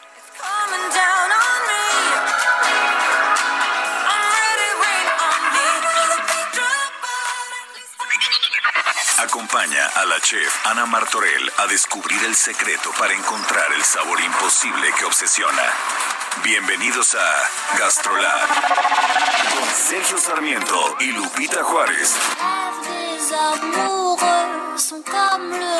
Ahí ya llegó el momento delicioso de este espacio con nuestra querida Ana Martorell. Muy querida Ana Martorell, y, cuéntanos, eh, sé, que, sé, que, hoy es distinto de otros días. Te, te vamos a, extrañar, querida. Ay, y hoy, ¿saben qué? Hoy lo vamos a hacer todo diferente porque si algo de lo que he aprendido son de las leyendas y tantas leyendas que tienen los frutos. Y hoy quiero hablar de un fruto muy especial. ¿Están listos? Sí. sí. Paren oído porque dicen por ahí que cuenta la leyenda que hace mucho, pero mucho tiempo, mientras combatían indígenas contra españoles, un capitán de guerra se enamoró de la hija del jefe de la tribu y se acercó al jefe para pedirle la mano de su niña. El jefe ante esto accedió y otorgó la mano de su hija, pues ella correspondía al amor del español. Pero un día cualquiera, mientras la pareja paseaba y platicaba, un indio que también se había enamorado de la doncella, en un ataque de celos, tomó el mazo y golpeó al capitán que murió instantáneamente. Enseguida, la india lloró y trató de vengar a su amado, pero el indio reaccionó y también la mató. La tribu hizo una ceremonia para despedirse de la pareja y con el paso del tiempo, en el lugar donde pisaron por última vez este mundo, creció una plantita que con los años se transformó en un árbol que da frutos en forma de lágrima. Y cuando maduró, era amarillo como el oro y se multiplicaba de forma muy rápida gracias al amor de aquella pareja. Esa fruta es la que hoy conocemos como la papaya. Su forma de lágrima representa la nostalgia de un triste final. Y bueno, con muchísima tristeza, así como la tribu, hoy me toca despedirme. Sergio, Lupita, han sido de verdad parte importante en mi vida. Ha sido el mayor de los honores para mí poder estar con ustedes en esta maravillosa sección llamada Gastrolab, a la cual también le agradezco profundamente. A todo el equipo atrás, gracias por recibirme siempre con los brazos abiertos. Y a ustedes, Radio Escuchas, le digo algo con todo cariño. A volar, que las alas hicieron para conseguir los sueños. Ay, Anita Martorell, pues te mandamos un fuerte abrazo, te queremos, te admiramos, te respetamos mucho este trabajo que siempre nos has traído aquí en Sergio Lupita del Heraldo Radio, pues muy entretenido, hemos eh, conocido, nos has ilustrado a lo largo de, de este año y bueno, pues te deseamos lo mejor. Lo que, y, lo que también te podemos decir es que tienes una, una amistad de siempre, la amistad se gana con cariño, con lealtad y por lo menos en mi caso creo que también el de Lupita y de mucha gente de este equipo. Eh, bueno, parece que todo el mundo dice que sí, no hay alguien que diga que no, no, todo el mundo dice que sí. Eh, Ay, gran equipo, de verdad. Nuestra amistad, nuestra lealtad y por supuesto nuestro cariño. Ana Martorell, gracias, gracias por todo el tiempo que has estado con nosotros. Realmente para nosotros ha sido muy importante. Un beso, Anita Martorell, y mucho éxito en todo lo que viene. Un beso y seguiremos adelante. Gracias, gracias por tanto. Hasta luego. Bueno, nos dice nuestro equipo de producción también, nosotros la queremos, sí, efectivamente el equipo, sé como la gente buena se da a querer, Sin y ese duda. ha sido el caso de Ana Martorell. Eh, Guadalupe, se nos está acabando el tiempo, se nos acaba el tiempo, hemos estado escuchando música de Jerry Rivera en su cumpleaños número 47, el niño de la salsa ya no es tan niño, eh, pero pues eh, llega el momento de despedirnos, de despedir este mes de julio también y de hacerlo con un toque de alegría. Siempre tratamos también de dar el lado positivo, el lado amable de la noticia. Y bueno, pues aquí lo hacemos siempre con mucho Así es, y bueno, pues ya nos vamos. Disfruten su fin de semana, que la pasen todos muy bien. Nos escuchamos el próximo lunes en punto de las 7. ¿Te parece? 7 es muy buena hora, ¿no? Siete es una maravillosa hora, por supuesto, y hasta entonces, gracias de todo corazón. te lleva con un beso hasta la luna y vuelas alto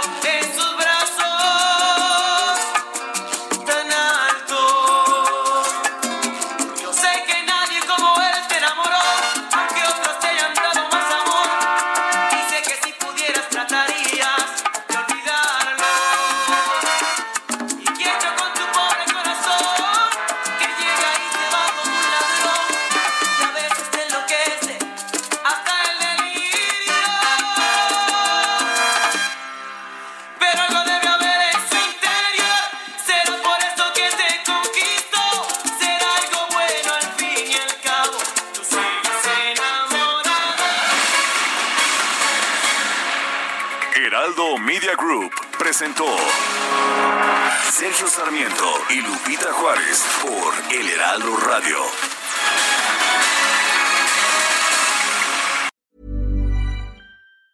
Hey, it's Danny Pellegrino from Everything Iconic. Ready to upgrade your style game without blowing your budget? Check out Quince. They've got all the good stuff shirts and polos, activewear, and fine leather goods, all at 50 to 80% less than other high end brands. And the best part? They're all about safe, ethical, and responsible manufacturing. Get that luxury vibe without the luxury price tag. Hit up quince.com slash upgrade for free shipping and 365 day returns on your next order. That's quince.com slash upgrade.